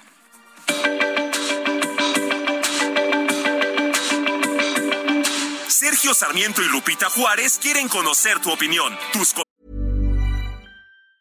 You should celebrate yourself every day, but some days you should celebrate with jewelry. Whether you want to commemorate an unforgettable moment or just bring some added sparkle to your collection, Blue Nile can offer you expert guidance and a wide assortment of jewelry of the highest quality at the best price. Go to Bluenile.com today and experience the ease and convenience of shopping Blue Nile, the original online jeweler since 1999. That's Bluenile.com. Bluenile.com. Comentarios o simplemente envía un saludo para ser más cálida esta mañana. Envía tus mensajes al WhatsApp 55 20 10 96 47.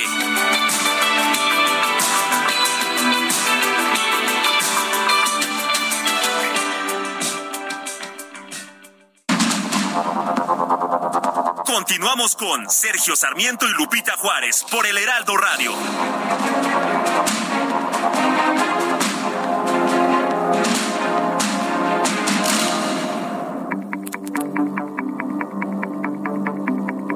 Jaque Mate con Sergio Sarmiento.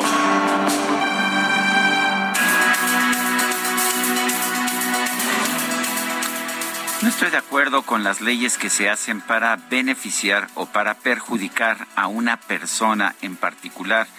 Eh, yo, yo estoy completamente de acuerdo con un principio fundamental de la legislación liberal, esta legislación que se aplica a todos. Las leyes deben ser generales, no debe haber excepciones y no debe haber excepciones especialmente para beneficiar a los poderosos. Dicho esto, sin embargo, debo decir que no me preocupa la ley NALE que ha sido aprobada allá en Veracruz. Eh, lo que puede inquietar, y por supuesto eso sí me, eh, con eso sí no estoy de acuerdo, es que sea una enmienda a la Constitución de Veracruz para beneficiar en particular a Rocío Nale, la secretaria de Energía, y permitirle ser candidata al gobierno del estado de Veracruz.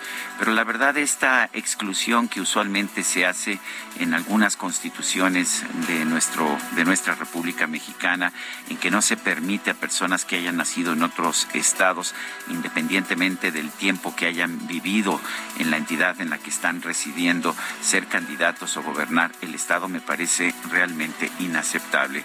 Somos un país de mexicanos. Hay una división, por supuesto, eh, para una división administrativa que nos permite gobernarnos mejor. Esta división entre estados es, por supuesto, perfectamente aceptable. Lo que no se vale es establecer restricciones al gobierno de estas entidades, como hacía hasta este momento el estado de Veracruz, en que no permitía a quienes hubieran nacido en el exterior ser candidatos al gobierno o gobernar el estado. Pero lo curioso del caso es que la ley tenía incluso unas tendencias raciales que vienen pues de otros pueblos del mundo, particularmente de Europa, cuando sí se permitía, sí se consideraba como veracruzanos a quienes tuvieran padres que hubieran nacido en la entidad. Me parece que es correcta la decisión que se ha tomado. Está bien que cualquiera pueda ser candidato al gobierno y gobernar el estado de Veracruz después de haber residido en el estado durante cinco años. Eh, no, no, creo que sea necesario añadir esta, esta otra iniciativa que permite que lo sean también aquellos que tienen un hijo nacido en el Estado. Me parece que eso es regresar este tipo de consideraciones racistas.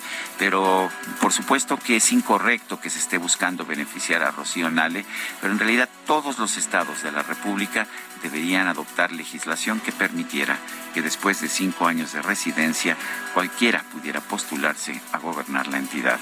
Yo soy Sergio Sarmiento y lo invito a reflexionar.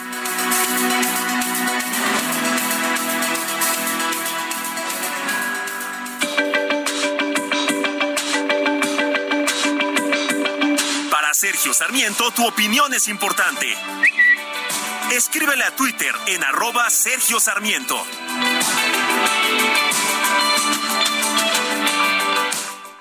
En Soriana, compra uno y lleve el segundo al 70% de descuento en todo Colgate, Caprice, Optims, Palmolive, Speed Stick y Estefano. Sí, lleve el segundo al 70% de descuento. Soriana, la de todos los mexicanos. Agosto 4, aplicadeos, jabones, champús y fijadores. Aplican restricciones. Válido solo en Hiper y Super. Something in the way she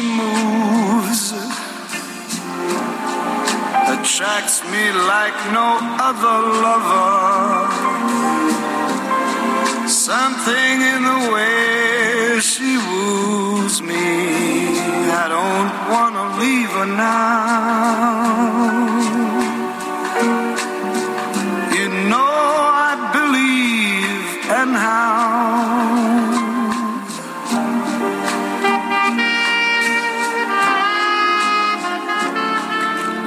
Canción es de George Harrison, Something, algo, la interpretación de Tony Bennett.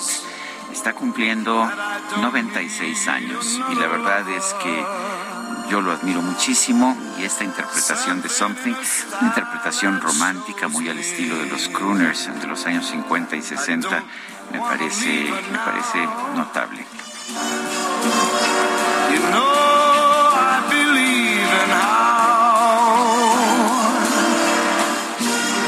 Se oye muy bien, se oye muy bien la mañana. Por cierto que nos, eh, nos escribe desde Salina Cruz, Oaxaca, en el istmo de Tehuantepec, eh, José Alfredo Toledo Barza, y dice, buenos días, soy adulto mayor de 73 años de edad y pregunto muy respetuosamente a mis admirados conductores, ¿por qué no incluyen música de los rock and rolleros mexicanos de los años 60, 70? Observo que solo incluyen música americana. Saludos. Pues hay de todo un poco, ¿no? Sí, ayer, de todo un ayer poco. tuvimos a Juan Formel, que es cubano, anteayer tuvimos a Jerry Rivera. Eh, bueno, nació en Estados Unidos el mismo. Ah, no, él nació en Puerto Rico, es puertorriqueño, Jerry Rivera. Eh, en realidad vamos cambiando y no. Y, por supuesto que sí escuchamos también, hemos escuchado aquí a César Costa. a Johnny Laboriel lo acabamos de escuchar el 9 de, 9 de julio, ¿verdad? Por su cumpleaños. Yo, no andaba por aquí, pero yo, sé que. Yo sí lo disfruté. así es. Pero bueno, dice, dice por otra parte. Bueno, dice un amigo nuestro que queremos mucho, ahí lo vamos a dejar, la mejor interpretación de Something es la de Frank Sinatra. Bueno, yo creo que la mejor es la de los Beatles, pero después a lo mejor sí acepto que Frank Sinatra, solo que Frank Sinatra no cumplió años, no cumple años el 3 de agosto, no cumple años el 3 de agosto, de manera que hoy estamos escuchando a Tony Bennett, pero mi queridísimo amigo, eh, por supuesto, ya nos tocará Frank Sinatra dentro de muy poco y escucharemos Something. Bueno, y vamos con más información con Elia Castillo. Elia, que se realizó ya el quinto foro del Parlamento Abierto de Reforma Electoral allí en la Cámara de Diputados. Cuéntanos cómo va esto.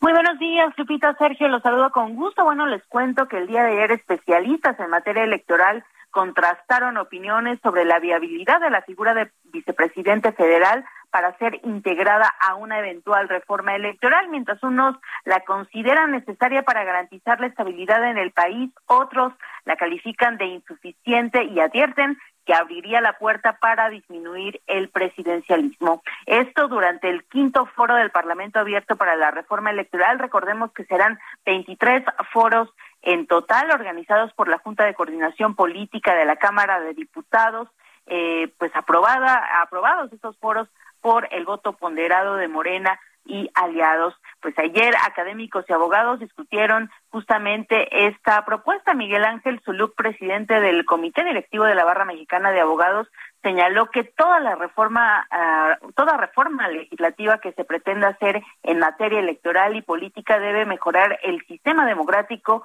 y fortalecer la vida institucional del país. En este sentido, consideró necesaria una reforma en la que se establezca justamente la figura de la vicepresidencia por los contextos y configuración política que dijo existe dentro del Congreso de la Unión y por el comportamiento que despliegan quienes ejercen el poder. Detalló que se debe ver como el acompañamiento al presidente de la República para garantizar estabilidad en el país en caso de que falte titular del Ejecutivo. Por ello se pronunció a favor de que se ponga sobre la mesa esta eh, figura de vicepresidente y que en todo caso se concrete en el texto constitucional. Sin embargo, en contraste, Antonio Tenorio Adame, profesor de la Benemérita Universidad Autónoma de Puebla, señaló que esta figura en algunos países funciona como incubadora del siguiente presidente para que se prepare, desarrolle y adquiera prácticas del gobierno anterior, eh, pero subrayó que en México los candidatos son improvisados y tenemos un éxito democrático con una reforma que sirve a los partidos para presentar candidatos ineptos. Así lo dijo, bueno, pues así avanzan los ah, foros en Parlamento Abierto que organiza la Junta de Coordinación Política y bueno, estamos a la espera del Parlamento Abierto que arrancará el próximo viernes, organizado por las fracciones que conforman Va por México. Este es el reporte que les tengo. Elia, muchas gracias. Muy buenos días. Muy buenos días. La Comisión Jurisdiccional del Congreso de Chihuahua aprobó iniciar un procedimiento de juicio político en contra del exgobernador Javier Corral, a quien tenemos en la línea telefónica. Javier, gracias por tomar nuestra llamada. ¿Qué opinas del inicio ahora de este proceso? Bueno, hace casi un mes habíamos platicado de cuando esta comisión dio admisión a esta denuncia de juicio político. Pues eh, reafirmo lo que entonces eh, te había comentado Sergio Lupita, es, es ridículo, es una auténtica vacilada. Diría que es un mal instrumento para llevar a cabo un acto de venganza política por el combate a la corrupción que dimos en nuestro gobierno y en el que se destaparon muchos casos de corrupción, entre ellos el de la propia María Eugenia Campos, eh, la gobernadora, en el tema de la nómina secreta de César Duarte. No he sido notificado, eh, sin embargo, tengo conocimiento de la demanda, Sergio, porque se ha publicado en algunos de los eh, medios que, que sirven al gobierno del Estado. Y fundamentalmente son tres las acusaciones que, que me hace eh, quien ha sido presentado, por cierto, como un ciudadano cualquiera, y que tampoco es así. Se trata incluso de un aviador del Congreso del Estado. Eh, tiene un contrato de prestación de servicios de apoyo. Le pagan mensualmente en el Congreso de Chihuahua a el abogado Gerardo Cortinas Murra. me acusa de que fui omiso en dar cumplimiento a las medidas de austeridad y racionalidad del gasto público que se contienen en el decreto, en el acuerdo de austeridad que publiqué al inicio de mi gobierno, que fui omiso en promover las acciones necesarias para reducir salarios de la alta burocracia estatal y que fui omiso en presentar iniciativas de ley tendientes a reducir el financiamiento público de los partidos políticos y la reducción de plazas de la administración pública estatal. Pues las tres cosas son absolutamente falsas y si de algo mi gobierno puede acreditar y dar testimonio es de una verdadera conducta de austeridad, de manejo responsable del gasto público y por supuesto de varios ajustes que tuvimos que hacer no solamente a los sueldos, sino a la misma nómina del gobierno estatal. Pues es una es una venganza eh, política, eh, está eh, aquí hay una pretensión de aplicar retroactivamente una ley que fue confeccionada para llevar a cabo este este acto. Eh, es una ley que se promulgó eh, por la gobernadora María Eugenia Campos el pasado 2 de junio y que tiene una total dedicatoria. mira, la anterior ley del 2018, a la anterior ley se le agregaron elementos a modo incluso para hacerla coincidir con la demanda presentada por Cortinas Murra, eh, por ejemplo, se le agregó una fracción, la octava, como una nueva causal de juicio político que precisamente se refiere a hechos de manejo presupuestario para hacer encuadrar los hechos denunciados por, por este eh, abogado. Eh, se adicionó también un párrafo al artículo 6 para que el juicio político proceda ya no solo contra el funcionario público durante el ejercicio de su encargo, sino dentro de un año después de concluido. Pues el manejo está siendo muy desasiado, realmente es una vergüenza lo que está sucediendo en el Congreso de Chihuahua, es muy lamentable. La Comisión Jurisdiccional eh, sesionó a puerta cerrada, hoy es un caso de juicio político, pues debiera ser público, ¿no? No se trata de una averiguación penal violaron abiertamente la ley en la fracción segunda del artículo 10 porque no se presentó ningún elemento de prueba por parte del denunciante, incluso intentaron manipular la información al decir que el diputado Oscar Daniel Avitia había votado a favor de iniciar el procedimiento. Y lo más interesante de cómo se están conduciendo y que habla, da cuenta de la eh, profunda regresión que se vive en Chihuahua, de último momento, unos minutos antes, eh, cambiaron el sentido del proyecto de dictamen. Por la mañana, Sergio, habían circulado eh, otro proyecto que en su resolutivo segundo determinaba no iniciar el procedimiento de juicio político en razón precisamente de que no se actualizaban los requisitos contenidos en el artículo 10, eh, fundamentalmente porque se reconocía que el denunciante había sido omiso en agregar elementos de prueba. Pero esto se cambió eh, minutos antes de iniciar la reunión de la Comisión Jurisdiccional. Incluso el presidente de la Comisión Jurisdiccional, el diputado Gabriel García Cantú, pidió una prórroga para que fuera la Secretaría de Hacienda del Gobierno del Estado la que entregara los documentos de prueba que el denunciante eh, no, no presentó. Hay, hay 30 días de prórroga, tengo entendido, de hecho, para reunir documentos, ¿no? Bueno, en realidad hay ahí una impugnación de uno de los diputados miembros de la Comisión Jurisdiccional, porque esto fue una iniciativa personal del presidente de esa comisión, que dice, bueno, eh, vamos a pedir 30 días más para que la Secretaría de Hacienda presente los elementos probatorios de la demanda de este que ha querido ser presentado como un ciudadano ajeno al manejo político de la actual gobernadora. Y entonces, ese es algo que todavía no está muy claro que va a suceder. Eh, sin embargo, eh, yo quiero señalar pues que efectivamente la votación de que se ha informado eh, de manera muy distorsionada en algunos medios fue otra. En realidad el dictamen se votó solo por dos diputados del PAN, Gabriel García Cantú y, Yesenia Reyes, y por Omar, Omar Bazán del, del PRI. Y otros dos eh, diputados, uno del PAN, Carlos Olson, y el diputado Oscar Daniel Avitia, se abstuvieron precisamente, eh, y lo han, eh, al menos Avitia lo ha dado a conocer públicamente, por el cambio del sentido de dictamen en el último momento antes de que iniciara la comisión jurisdiccional.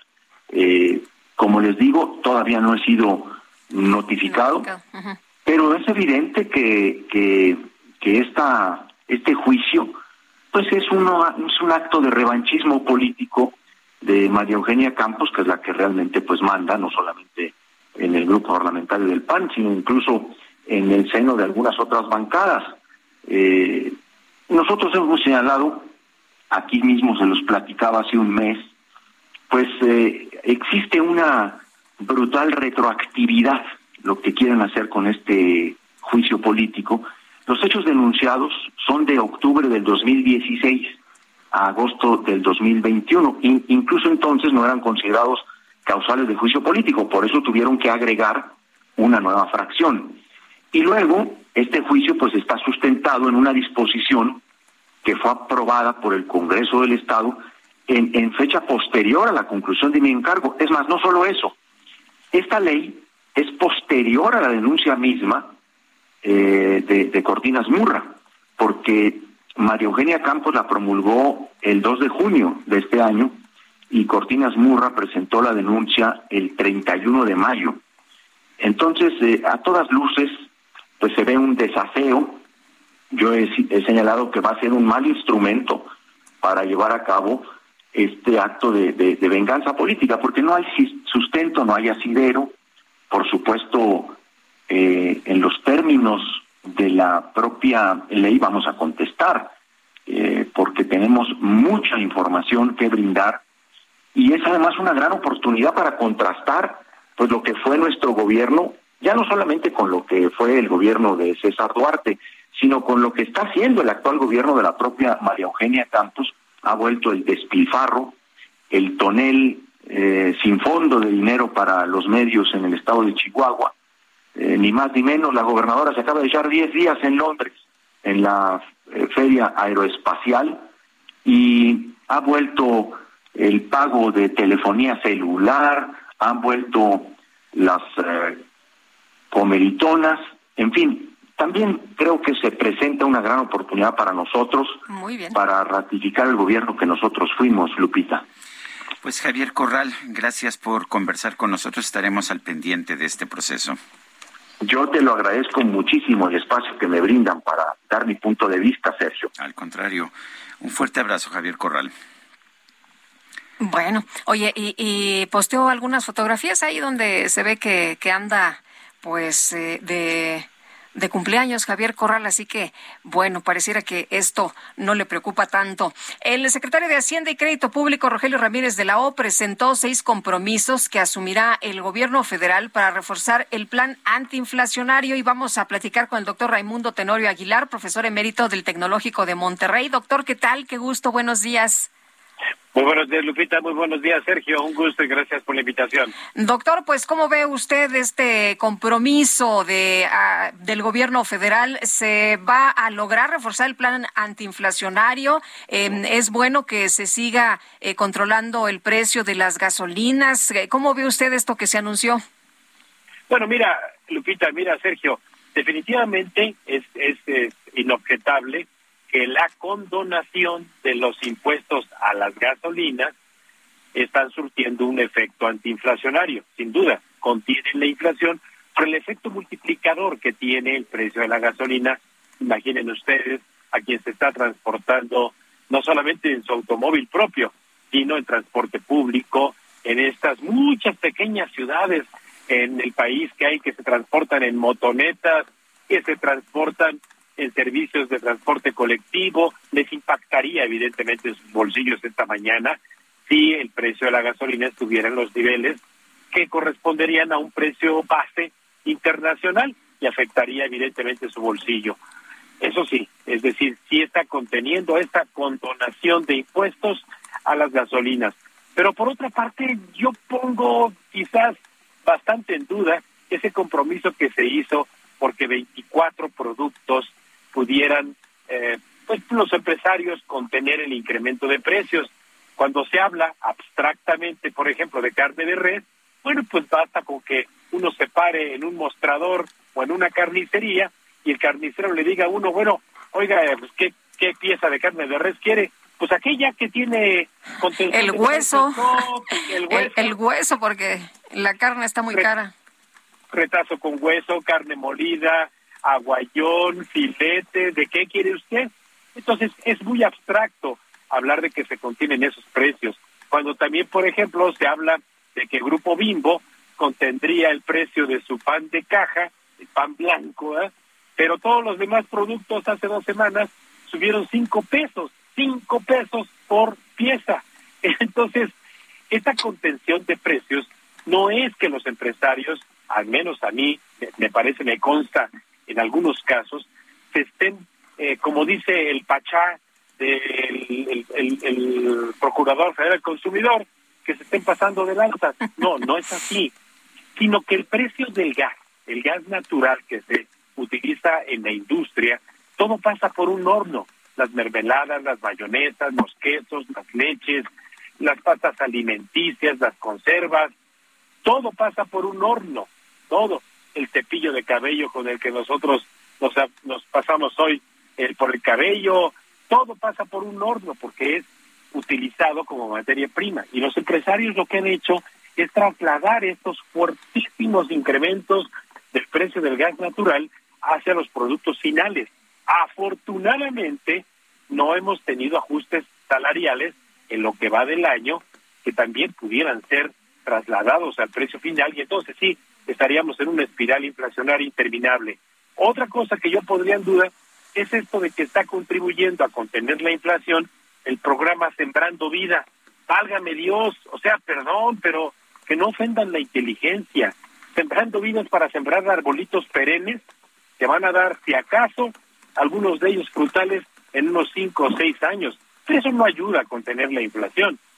Y además, bueno, pues también los programas, por ejemplo, de Diconsa, distribución de productos básicos y de leche, a mí me consta también porque llego a verlo, personas que acuden a estos establecimientos de Diconsa, no ha aumentado el número de beneficiarios en los dos últimos años. Incluso desde antes de la pandemia no se ha incrementado el número de beneficiarios, sigue siendo el mismo número de beneficiarios. Si les está llegando un subsidio vía, por, por ejemplo, el consumo de esa leche que se distribuye en Diconsa, bueno, entonces yo no he visto esa información disponible, al menos en los portales electrónicos donde yo la busco. Muy bien. Pues Doctor Raimundo Tenorio, muchas gracias por platicar con nosotros esta mañana. Muy buenos días. Al contrario, cuídense mucho de este enemigo público número uno, que es la inflación. Gracias. Son las ocho con cincuenta y cuatro minutos. Vamos a una pausa y regresamos.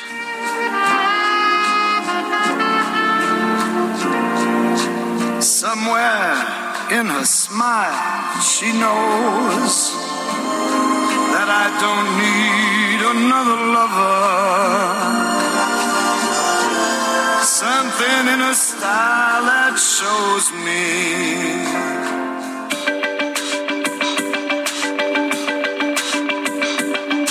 Sergio Sarmiento y Lupita Juárez quieren conocer tu opinión, tus comentarios o simplemente envía un saludo para hacer más cálida esta mañana. Envía tus mensajes al WhatsApp 55 20 10 96 47.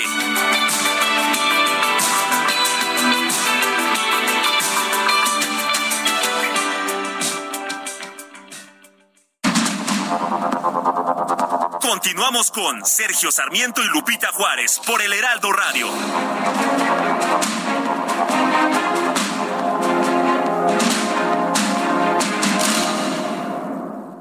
Lo mejor de México está en Soriana. Aprovecha que el jitomate guaje está a 9.80 el kilo. Sí, a solo 9.80 el kilo. Y la manzana Red Delicious a 29.80 el kilo. Sí, a solo 29.80 el kilo. Martes y miércoles del campo de Soriana. Solo 2 y 3 de agosto. Aplican restricciones. Válido solo en Hiper y Super. It's wonderful, it's marvelous that you should care for me. It's awful nice. It's paradise. It's what I love to see. You've made my life so glamorous. You can't blame me for feeling. Oh, it's wonderful, it's marvelous that you should care for me. Se oye realmente maravilloso. Efectivamente, esto se llama It's Wonderful, es maravilloso y está cantando Tony Bennett acompañado en el piano por Diana Krall.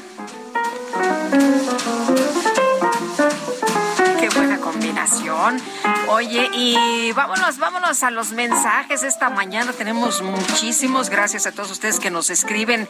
Buenos días, Sergio Lupita. Yo tampoco confío ni le creo al secretario de Gobernación. Un fuerte abrazo, Francisco, 1955.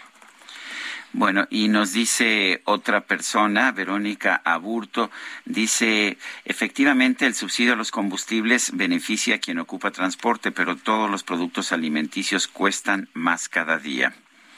Bueno, y ayer madres de personas desaparecidas abordaron al secretario de Gobernación, Adán Augusto López Hernández, afuera de la dependencia para exigirle acciones para encontrar a sus familiares. Carmen Zamora, integrante de colectiva feminista Ejecatl, gracias por platicar con nosotros, por tomar la llamada esta mañana. Carmen, pues eh, las declaraciones del secretario de Gobernación cuando se acerca a una de ustedes y les dice, eh, pues no confiamos, no confiamos, eh, secretario de Gobernación, en ustedes, y él dice, bueno, yo tampoco confío en ustedes. ¿Qué, qué les pareció esta, esta respuesta, Carmen? ¿Cómo vieron, pues, esta actitud del secretario de Gobernación?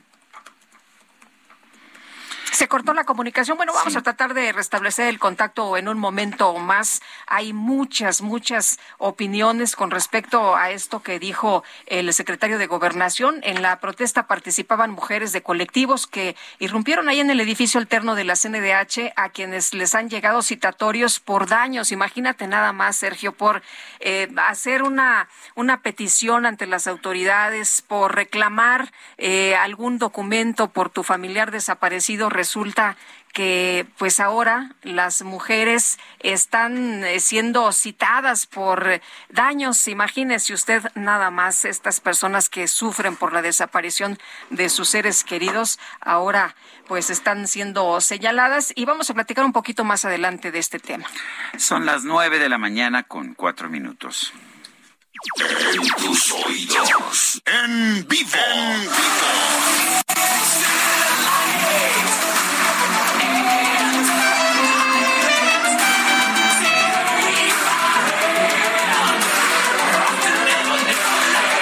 La micro deportiva.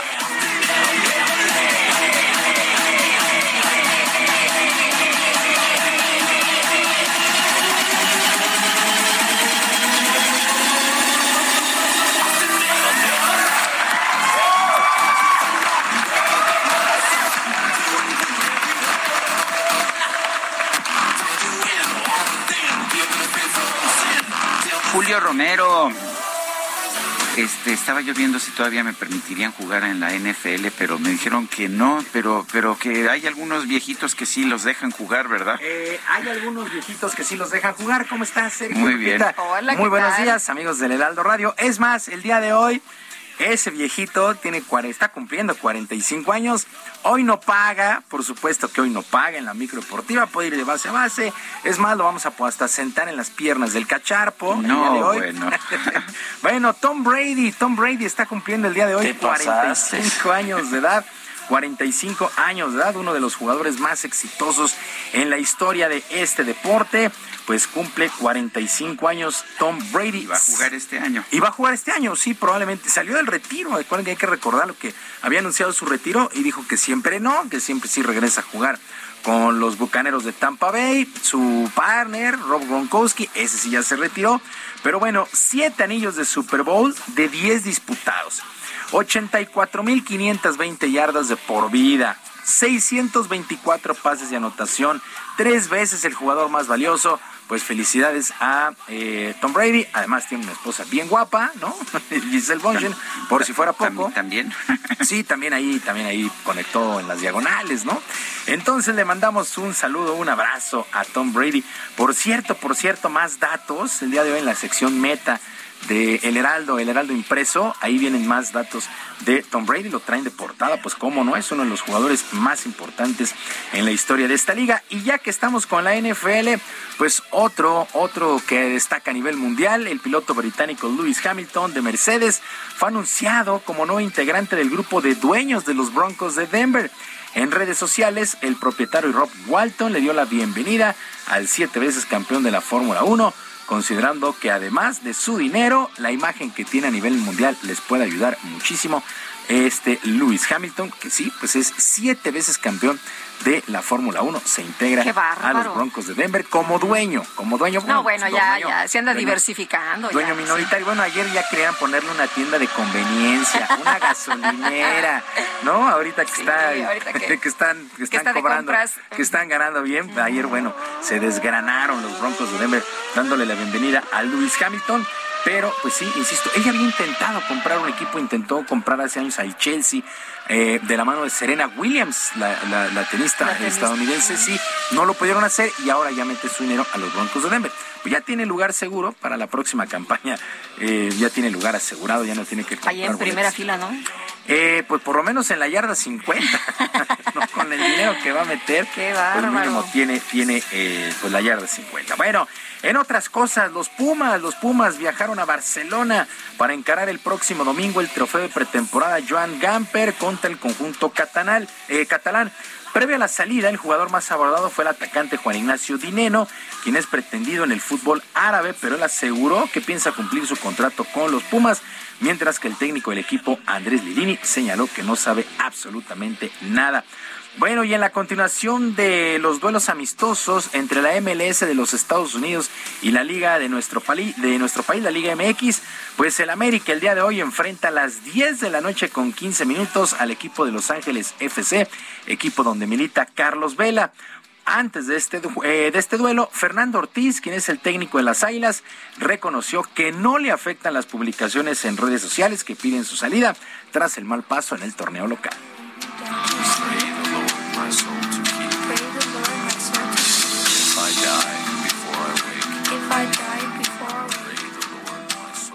Ese es el resumen que yo te puedo llegar a decir con respecto a eso. Mi cabeza está centrada en lo que es el día de mañana y no salir del enfoque de lo que es Juárez. El resto comparto, pero a la vez tengo mi propia opinión con todo ese tema. Eh, es parte de estar en una institución tan grande como es América. Mi cabeza está tranquila, mi cabeza sabe lo que quiere, mi cabeza sabe lo que pensar en Juárez. Bueno, son las palabras de Fernando Ortiz. Y previo, previo a este duelo, por ahí a las 8 de la noche, las Chivas se miden a otro equipo de Los Ángeles, el Galaxy de Javier Chicharito Hernández, que, ah, cómo está metido en problemas Javier Chicharito Hernández después de publicarse dos videos donde le niega el autógrafo a un niño y en el segundo avienta una bandera de nuestro país al suelo. Aquí en lo bueno, lo malo y lo feo del Heraldo, ya sabes. El chicharito, qué bárbaro. Hijo, este chicharito que ha, que ha ido perdiendo piso, ¿no? Estamos lejísimos de ese ¿Qué chicharito. ¿Qué le pasa, oye? Pues no lo sé, y eso que contrató un coaching y no sé qué tantas cosas, y creo que está le bajó a la esposa. ah, sí, es cierto, ¿verdad? En un broncón el chicharito no, Hernández. No, eh, no le toques ese son porque llora otra vez. Eh, pues yo creo que Ya ves que derramó sus lágrimas. Sí, yo creo que por eso anda este alterado. Eh, el chicharito lejos, lejos de aquel chicharito pues, que se fue al Manchester mal. United. Eh, el chicharito que todo el mundo amaba, ¿no? Que todo el mundo quiere. Qué que... cosa, qué cosa. Pero bueno, en fin, oigan, y también en duelo adelantado de la fecha 16 del torneo de apertura del fútbol mexicano, El día de ayer en el Nemesio 10, los Diablos Rojos del Toluca, tu Toluca rescató empate un gol ante la Franja del Puebla. Lo perdían y alcanzaron a rescatar ahí el empate. los, los, bueno, eh eh, así las cosas con este resultado. Bueno, en más del torneo local o con un equipo local, Cruz Azul recibió a su nuevo refuerzo, el defensa argentino Ramiro Funes Mori, quien llegó a nuestro país, realizará sus exámenes médicos y físicos y posteriormente firmará su contrato. Escuchamos al nuevo defensa de Cruz Azul.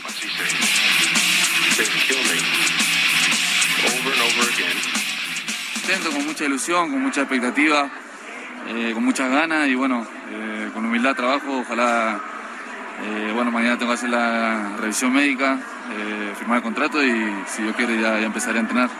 De chico veo el fútbol mexicano, me crié en Estados Unidos, venía, iba a ver muchas veces los partidos en Estados Unidos cuando jugaban los equipos mexicanos, soy fanático del fútbol, así que, y bueno, desde que está mi hermano en México veo mucho el fútbol mexicano, lo conozco, así que, bueno, con mucha expectativa, con mucha ilusión y con muchas ganas.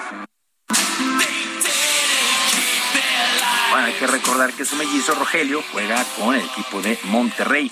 Y noche histórica en Washington, ya que el primera base Joey Meneses se convirtió en el primer jugador mexicano de posición en conectar su primer cuadrangular en su primer juego en el béisbol de las grandes ligas. El nativo de Culiacán se voló la barda en su tercer turno al bat y ayudó a los nacionales de Washington a un triunfo de cinco carreras por una sobre los Mets de Nueva York. Eh, por ahí de casi 900 juegos tuvo que pasar Joey Meneses en ligas menores para llegar a grandes ligas. Tiene los 30 años y en su primer juego conecta cuadrangular. Bueno, se echó a la bolsa a los aficionados de Washington. Es una gran noticia. Por si fuera poco, en labor de relevo, el triunfo le correspondió al veracruzano Víctor Arano, que trabajó una entrada. Bueno, también el día de ayer se informó que a los 90 años falleció el legendario cronista de los Dodgers de Los Ángeles, Vince Cooley. Bueno, pues así lo informó la novena en sus redes sociales. Descanse en paz. Y en más historia, el joven Alex Hernández avanzó a la segunda ronda en el abierto de tenis de Los Cabos, luego de vencer al colombiano Nicolás Barrientos con parciales de 3-6, 6-4 y 6-4. Vino de atrás este joven. Ahora en la siguiente ronda, el día de hoy, enfrentará pues, a Félix Auger, canadiense, que es uno de los favoritos, pero la verdad es que Alex Hernández está disfrutando al máximo este triunfo.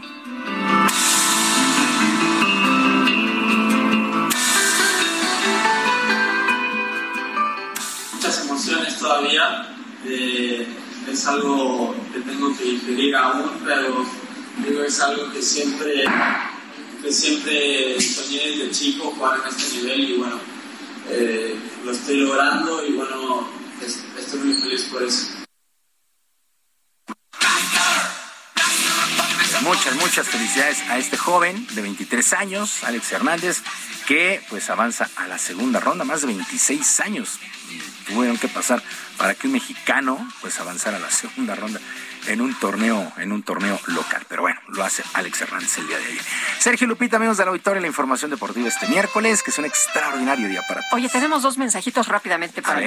Uno de Amy Shehoa, en donde dice, a ver, Sergio, quisiera, por favor, que de mi parte saludaran al aire a Julio Romero, la tercera voz más sexy de su programa. Ah, muchas gracias. No más por él oigo los deportes. Saludos cariñosos. Bueno, pues está bien, qué bueno, que servimos para algo. ¡Uh, la, la chulada! Por lo menos para que oigan los deportes. Bueno, bueno, oye, y también eh, dice, a ver, soy su radio escucha con sentido Jesús Díaz de Azcapotzalco, algo que buena música, nada como despertar con el buen yacecito en voz del eterno crooner Tony Bennett, porque Julio, la microdeportiva, nunca toca jazz. Este, eh, el, cacharpo, ¿verdad?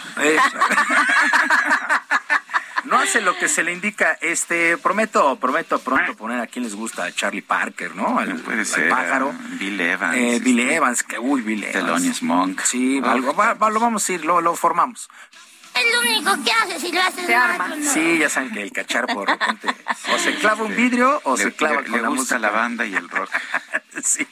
Bueno, lo vamos, nos vamos a ir formando. nos vamos a ir Bueno, como Ya, son chicanadas. ok. Bueno. Bueno. nos escuchamos el día de mañana, que sea un gran miércoles. para Hasta todos. mañana, Gracias, mi querido Julio. Julio. Buenos días. Buenos días.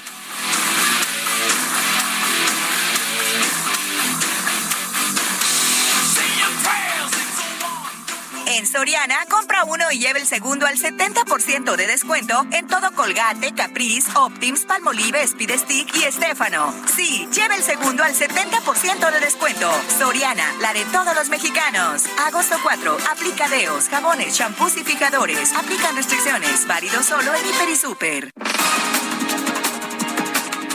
Desde Palacio Nacional, el presidente López Obrador aclaró que la Fiscalía General de la República será la que informe sobre las investigaciones abiertas en contra de su predecesor Enrique Peña Nieto. Porque en la mañana se nos eh, preguntó y dijimos que seguramente la Fiscalía iba a informar, porque son ellos los que llevan estos casos. Es la Fiscalía la responsable de hacer estas indagatorias. Aquí nada más aclarar que la Fiscalía da a conocer que existen estas denuncias y yo creo que la misma Fiscalía habla de que se están estudiando, analizando.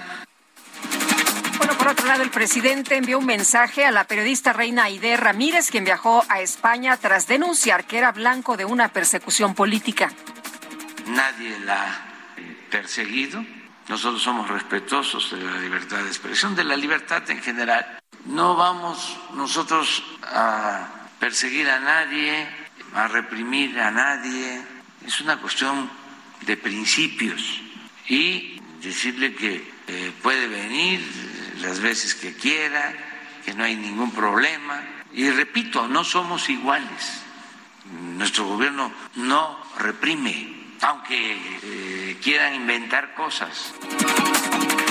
Ante niñas beneficiarias de la beca Leona Vicario, la jefa de gobierno de la Ciudad de México, Claudia Sheinbaum, entregó las llaves de la ciudad a Katia Echazarreta, la primera mujer nacida en México en viajar al espacio que no hay nada más esperanzador, más motivador, más inspirador que escuchar a una joven de 27 años, Katia, que no es que la haya visto fácil cuando era niña. Sus, padres migraron desde México a Estados Unidos. Llegó a Estados Unidos y, como bien dice ella, no hablaba inglés.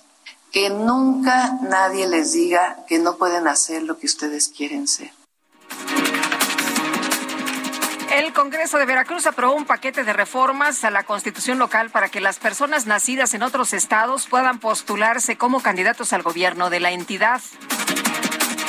La Coordinación Nacional de Movimiento Ciudadano informó que José López Robles, padre de Yuawi, usted lo recordará, este niño que canta distintas canciones del partido, fue reportado como desaparecido allá en Zacatecas, en Fresnillo.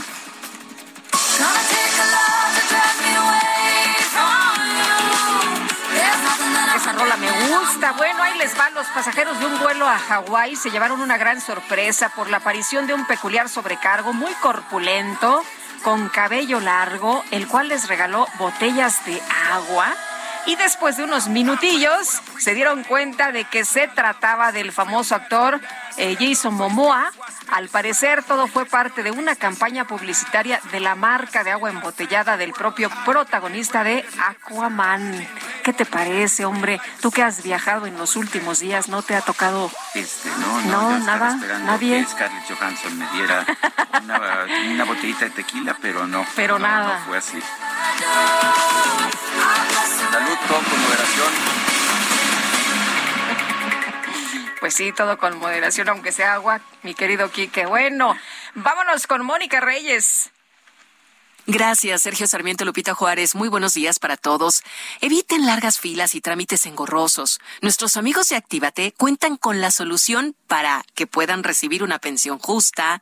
Los asesores de Actívate están perfectamente capacitados para apoyarlos con el trámite de vivienda y así puedan estrenar casa o recibir el capital para construir o remodelar con el apoyo de Infonavit o Fobiste. En Actívate también podrán apoyarte si por alguna circunstancia perdiste tu empleo y requieres obtener la ayuda por desempleo de tu Afore, recibir apoyo para activar o reactivar tu negocio.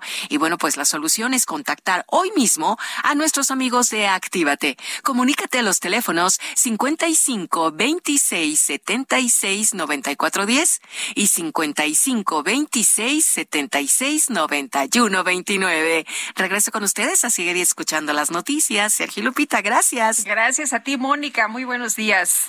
La película mexicana Enfermo Amor, dirigida por Marco Polo Constance y Rodrigo Nava, que se basa en la obra Love Sick de John Cariani, eh, narra nueve breves historias que abordan diferentes temas relacionados con el amor y se estrena el próximo 27 de julio a través de, bueno, se, se, estrenó el 27 de julio pasado, perdón, a través de una plataforma nueva de streaming, VIX Plus.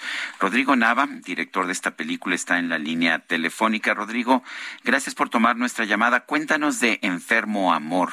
Eh, ¿Cuál es el atractivo que tiene? Cuéntanos de estas historias. Hola, buenos días. Muchas gracias por, por el espacio. Pues mira, Enfermo Amor es una película que cuenta la historia de nueve parejas diferentes, eh, en las que vas a poder ver diferentes conflictos reales y honestos de lo que es el amor. Nos quisimos alejar de este tema o de este tipo de comedia romántica en el que presentamos un amor idílico de pronto, ¿no? Lo que todos añoramos, el ser felices para siempre. Enfermo Amor es la parte más bien real del amor. Vamos a ver a parejas que están pasando por diferentes momentos decisivos de su vida en pareja. Y entonces con esto creo que queda un gran, una gran enseñanza y un gran aprendizaje también para el espectador de lo que de pronto es una pareja, ¿no? A veces nos aventamos al ruedo en una relación, pero no sabemos a veces todo lo que viene. Y todo lo que viene me refiero a toda esta magia del amor, pero también al mismo tiempo el entender que una relación es un trabajo y tenemos que estarle dando y dando y dando, ¿no? Al final Enfermo Amor también tiene algo muy atractivo que es el elenco. Tenemos a 18 actores, una película multiestelar. Tenemos de verdad a, 18 de los actores más importantes de México, entre ellos está Fer Castillo, Camila Sodi, Alberto Guerra, Juan Pablo Medina, Maya Zapata. Eh, tenemos 18 grandes actores para que ustedes vean una película, se la pasen muy bien y en hora y media aprendan un poco del amor real.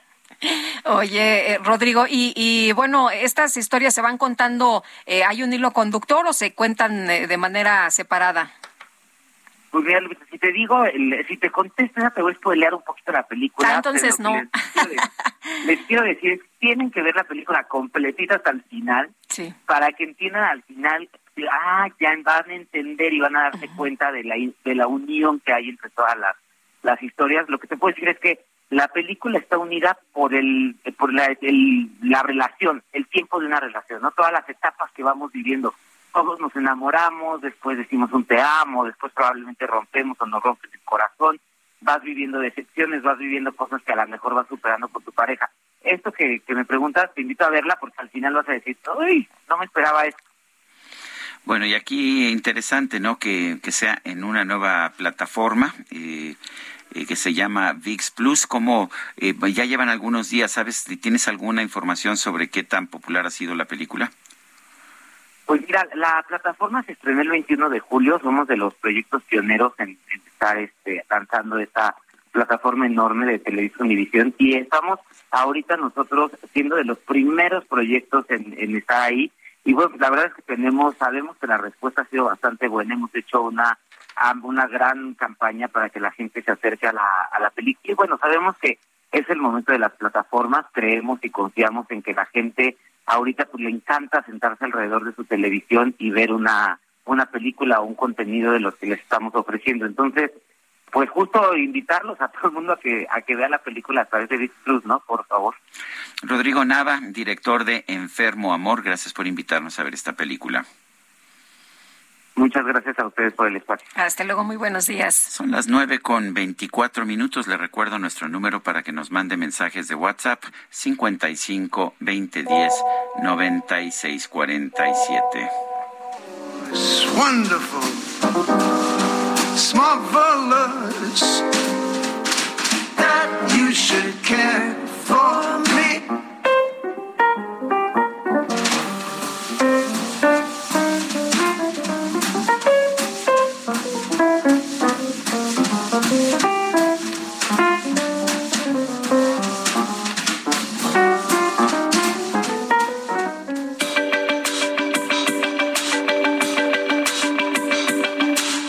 Sarmiento y Lupita Juárez quieren conocer tu opinión, tus comentarios o simplemente envía un saludo para hacer más cálida esta mañana. Envía tus mensajes al WhatsApp 55 20 10 96 47.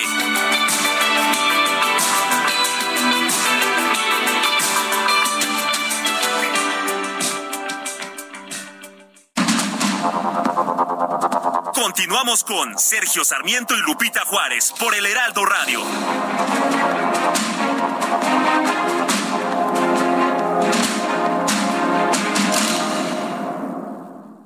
En Soriana, compra uno y lleva el segundo al 70% de descuento en todos los licores y lleva el segundo al 50% de descuento en todos los cereales Kellogg's. Sí, el segundo al 50% de descuento.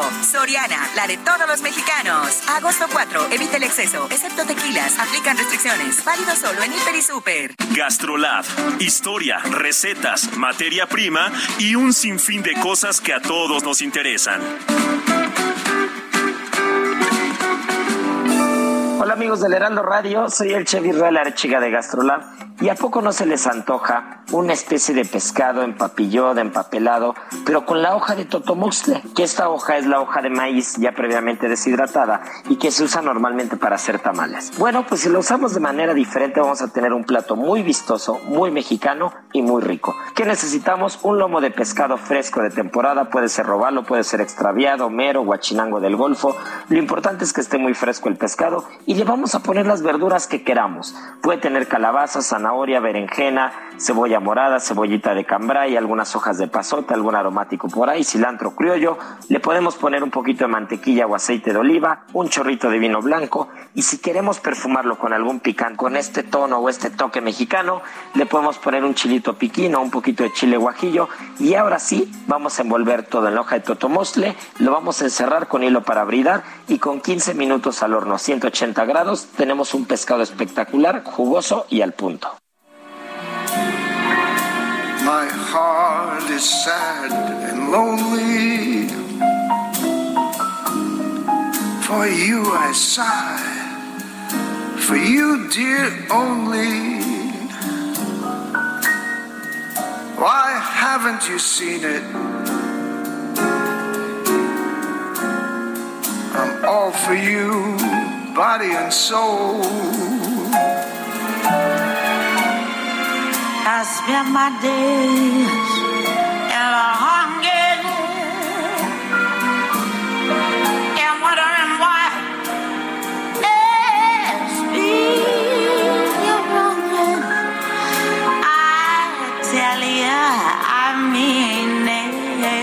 it. Esta canción se escribió originalmente en 1930, se llama Body and Soul, cuerpo y alma, y tuvo un renacimiento muy importante en 2011 cuando la grabaron Tony Bennett y Amy Winehouse.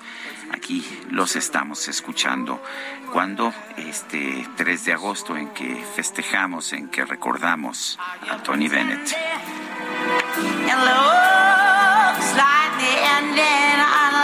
Cumple 96 años. Qué delicia, ¿eh? qué delicia esta mañana con la música. Y bueno, dice Miguel Ángel Galicia Nieto, buen día Sergio y Lupita, por favor un saludo. Para nuestros amigos allá en Tultitlán, pues un saludo. Dice otra persona, me llamo Miguel Vargas, en camino al trabajo. Es increíble escuchar que del 80% de las noticias que escuchamos sean sobre los malos y corruptos políticos que tiene nuestro país. Hola, buenos días. Me llamo Christopher. Me gustaría argumentar que las sanciones por el TEMEC deberían ser contra las cuentas privadas de AMLO, no contra el país. Y dice, dice, eh, bueno, eh, nos están pidiendo dar a conocer que se solicita cualquier tipo de sangre para María de las Mercedes Picasso Miranda. Eh, la donación se hace a las 7 de la mañana en el Hospital Adolfo López Mateos del Iste en la Ciudad de México. Solicitan donación de cualquier tipo de sangre en el Hospital Adolfo López Mateos del Iste en la Ciudad de México a las 7 de la mañana para Mercedes Picasso Miranda.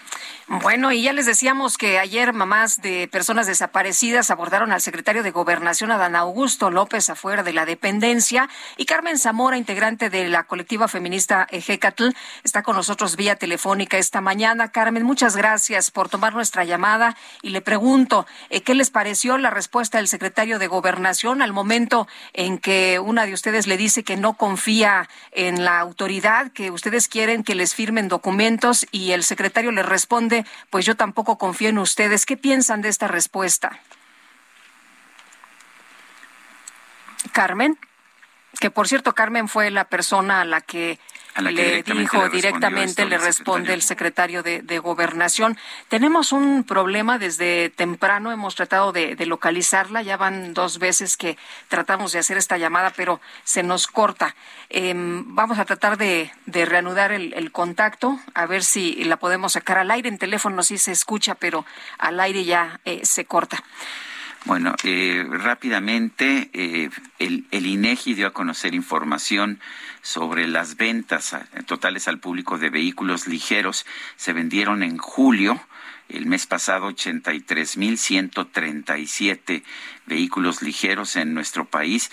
La verdad es que estamos muy lejos de la cantidad de 134.913 de, de la venta del mes de julio del 2016. Hemos visto desde entonces una caída primero primero leve de 130 y de 132 a 122, 115, 106.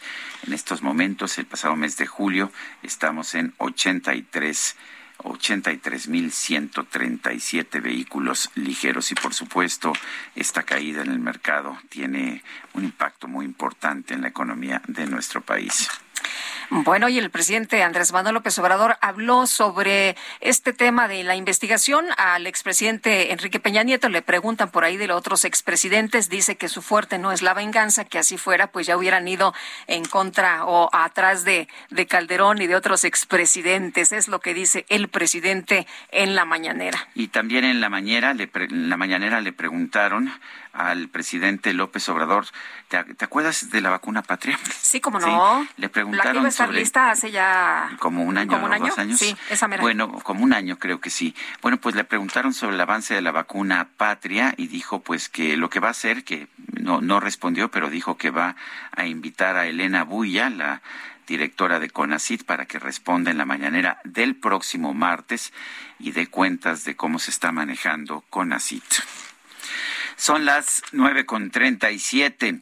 Eh, vamos con Antonio Bautista, coeditor de Estados en el Heraldo de México. Nos tiene información. Adelante, Antonio.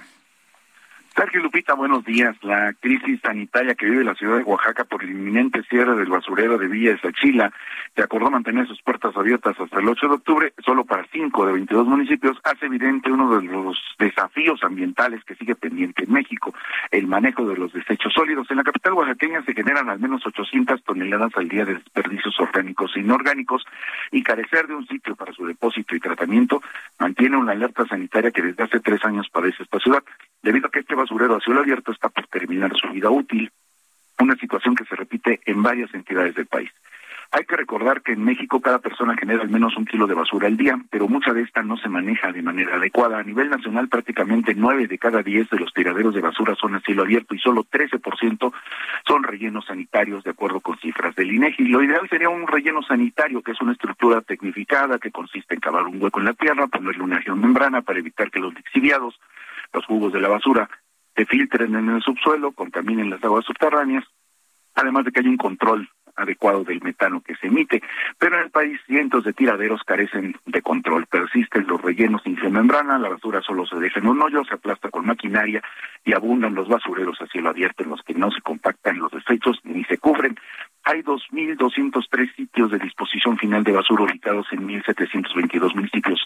Oaxaca es el que tiene más, 385. En entidades como Puebla, gran parte de los 94 sitios para el tratamiento de residuos cuentan con poca vida útil o se desconoce cuánto tiempo más podrán funcionar. En cinco de sus 217 municipios no tienen servicio de recolección y los desechos se arrojan hacia el abierto. En Quintana Roo, por ejemplo, la isla Holbox está en riesgo de una emergencia sanitaria al acumular más de 50 mil toneladas de basura en su centro de transferencia, que prácticamente se ha convertido en un tiradero hacia el abierto.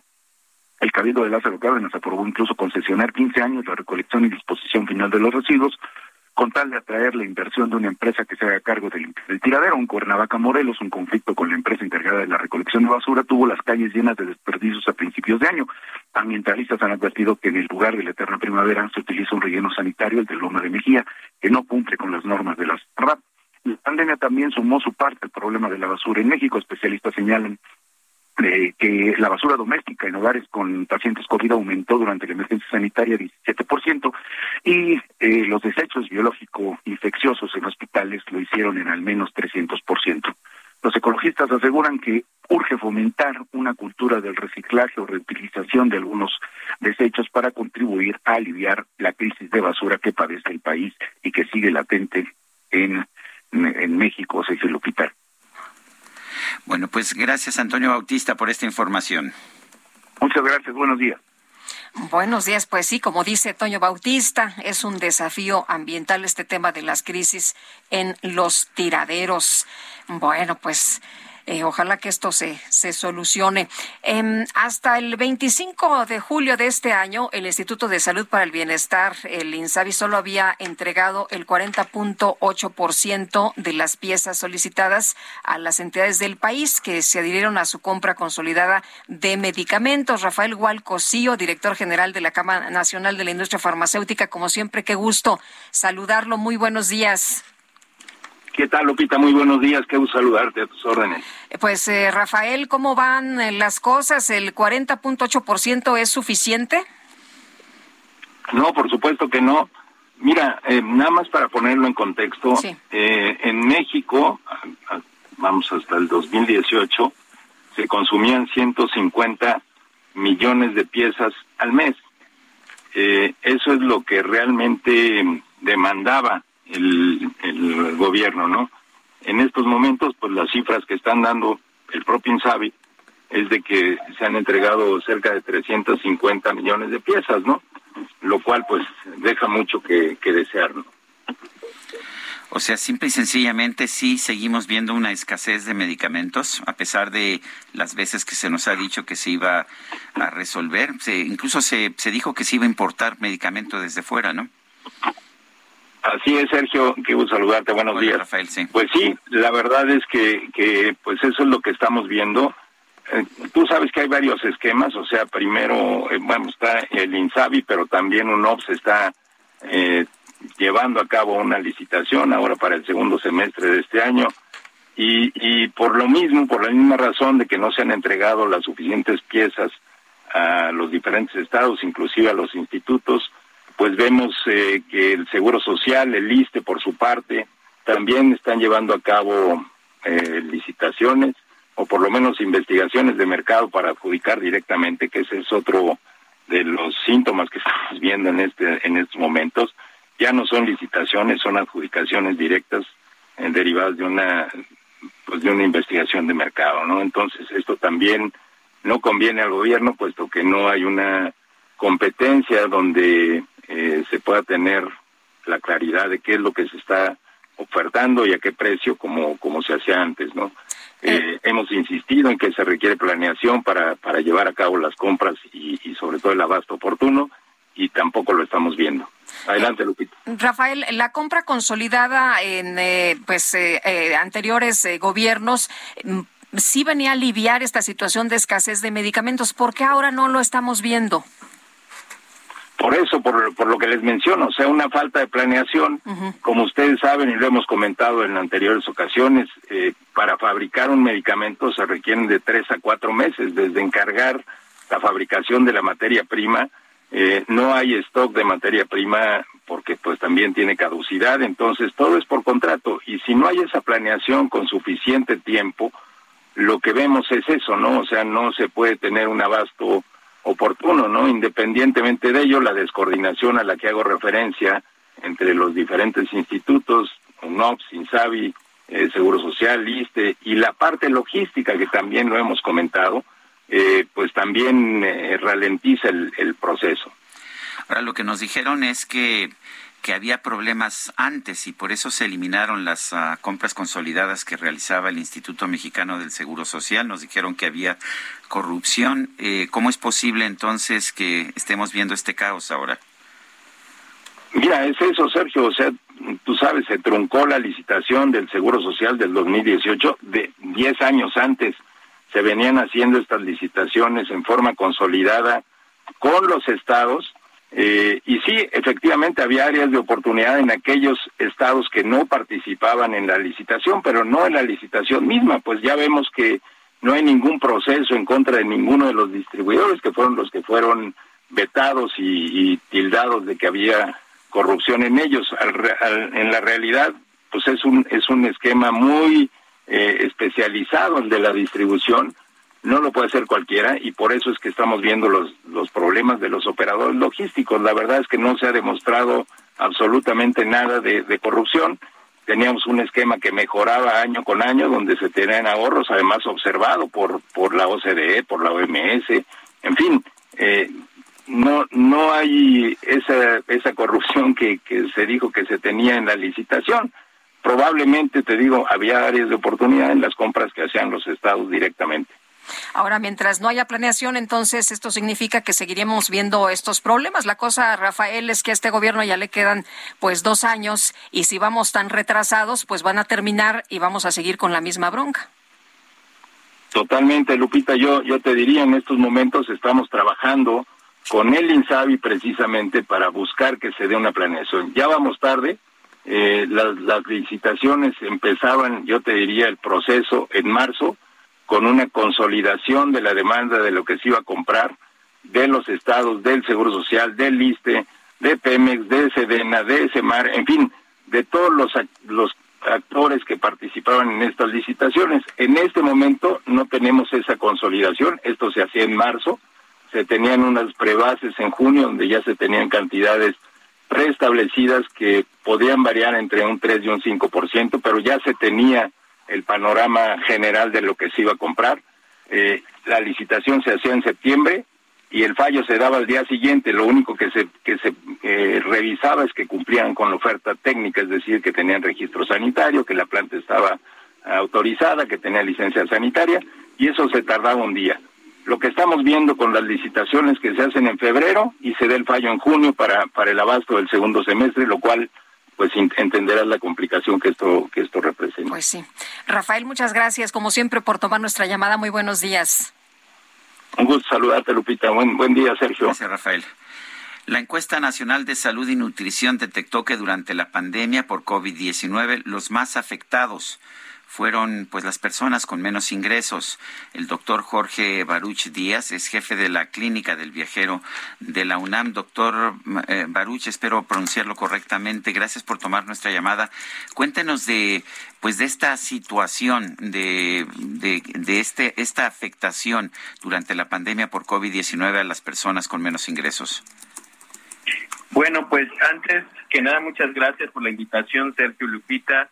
Eh, pues eh, exactamente la ENSANUD, la Encuesta Nacional de Salud de México, que se presentó en, el transcurso de esta semana. Los resultados ya se hicieron públicos. Eh, hemos visto que eh, tiene un apartado de COVID-19 que se ha realizado, afortunadamente para todos, y que el acceso a la salud para el tema de COVID en específico, eh, pues ha, ha sido deficiente en todos los niveles de la población, pero en específico en la más vulnerable, en los eh, que tiene una percepción de ingresos bajo. Eh, sabemos que, eh, por ejemplo, la percepción del riesgo fue muy baja en general para toda la población y esto nos habla de una mala estrategia de comunicación que se articuló por parte del gobierno de México durante toda la pandemia. prácticamente el 82% de la población no tuvo intención de hacerse una prueba. Esto es eh, un, un dato que pues es lamentable porque pues una gran parte de la población ha sido afectada por esta por esta enfermedad y pues que no hayan querido confirmar su diagnóstico pues nos habla de una grave situación de acceso por lo menos a las pruebas de diagnóstico pero de los que sí tuvieron acceso a, a los a las pruebas de diagnóstico eh, pues un cuarto de los que quisieron hacerse pruebas, pues no alcanzaron ficha, esto es importante, entonces no se la pudieron hacer. Y eh, pues eh, resulta ser que seis de cada diez que se la hicieron, se la hicieron en un laboratorio privado, cuando debería de ser eh, de alcance nacional, de acceso universal, este tipo de pruebas. Y también nos habla de la atención a la salud en el sentido en el que de los que recibieron atención, el 68% de ellos se llevó a cabo esta atención en el sector privado eh, y y pues esto nos habla de pues nuestro sistema de salud que ha sido fragmentado en la historia eh, con una gran proporción de gasto eh, desde el bolsillo de las personas. Prácticamente sabemos que la atención a la salud se lleva a cabo un gasto de bolsillo en el 60% de las personas que decide eh, atender su salud. Eh, y bueno, eh, por supuesto que las personas más vulnerables en este sentido, pues van a ser, sin lugar a dudas, las personas con bajos recursos económicos para financiar su atención a la salud. Eh, doctor, no es que no hubieran tenido el servicio público, ¿no? Sino que, pues, eh, la dificultad de esta, de los sistemas de salud, que en muchos casos, pues, son muy deficientes y no podían aceptar a las personas, no había cupo, no había pruebas, eh, o sea, no es porque la gente no hubiera querido, sino porque no había lugar. Pues, eh, por la saturación de los servicios, sin lugar a dudas, fue una gran parte pero también eh, los motivos que se llegaron a, ver, a evaluar en esta encuesta nacional, eh, por ejemplo, el 76% de los encuestados eh, decidió que no era necesario buscar atención porque no era tan grave. bueno, porque eso nos dijeron, ¿no? Eso, eso dijo el doctor Gatel. No, no, no es tan grave, váyanse a su casa. Exactamente, eso fue una gran parte de la dificultad eh, de comunicar los riesgos al inicio. Incluso en esta quinta ola de contagios ah, es difícil eh, comunicar el riesgo, la percepción del riesgo se va haciendo más lejana, aunque sea latente y sea importante en cada uno de nosotros. Y justo esto tiene que ver con la estrategia de comunicación. Eh, también, por ejemplo, un 8% dijo que pues era caro y no tenía dinero, por eso no estaba buscando atención, no no quería ir a, a, las unidades de salud porque pues no tenía dinero y un 7% dijo que no sabía dónde acudir, que también nos habla nuevamente de la deficiencia en la comunicación del riesgo y a dónde acudir. Obviamente, entre más alejados los servicios de salud, pues eh, menor acceso a ellos y más difícil se hace que las comunidades rurales acudan a estos servicios de manera pronta y evitando así pues la generación de complicaciones, que es lo que los lleva a la muerte o a las dificultades y a la generación de secuelas de COVID de manera permanente. Doctor Jorge Baruch, jefe de la Clínica del Viajero de la UNAM, gracias por hablar con nosotros. Muchas gracias a ustedes y saludos al auditorio. Buenos días. 9 con 53. En su conferencia de prensa, el presidente López Obrador reiteró que no está a favor de enjuiciar a los expresidentes de la República. Insistió en que prefiere mirar hacia adelante. Que mi opinión eh, era que eh, miráramos hacia adelante y que se procurara no repetir actos ilegales y de corrupción que la justicia también es eh, prevenir y eh, no hacer lo mismo, no caer en lo espectacular, sino que se iniciara una etapa nueva y con todo el peso y rigor de la ley se nos castigara a nosotros. Bueno, en este espacio, el exgobernador de Chihuahua, Javier Corral, señaló que el juicio político en su contra, aprobado por la Comisión Jurisdiccional del Congreso Estatal, representa una revancha política. Pero es evidente que este juicio pues es, uno, es un acto de revanchismo político. Nosotros hemos señalado, existe una brutal retroactividad, lo que quieren hacer con este juicio político.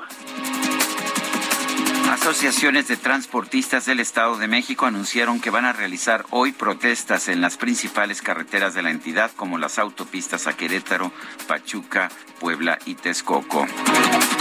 Y la presidenta de la Cámara de Representantes de los Estados Unidos, Nancy Pelosi, arribó esta mañana a Corea del Sur para continuar con su gira de trabajo por Asia.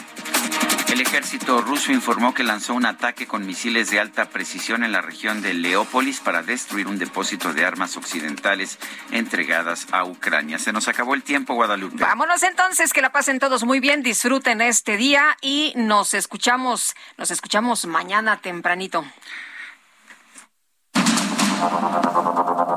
Heraldo Media Group presentó Sergio Sarmiento y Lupita Juárez.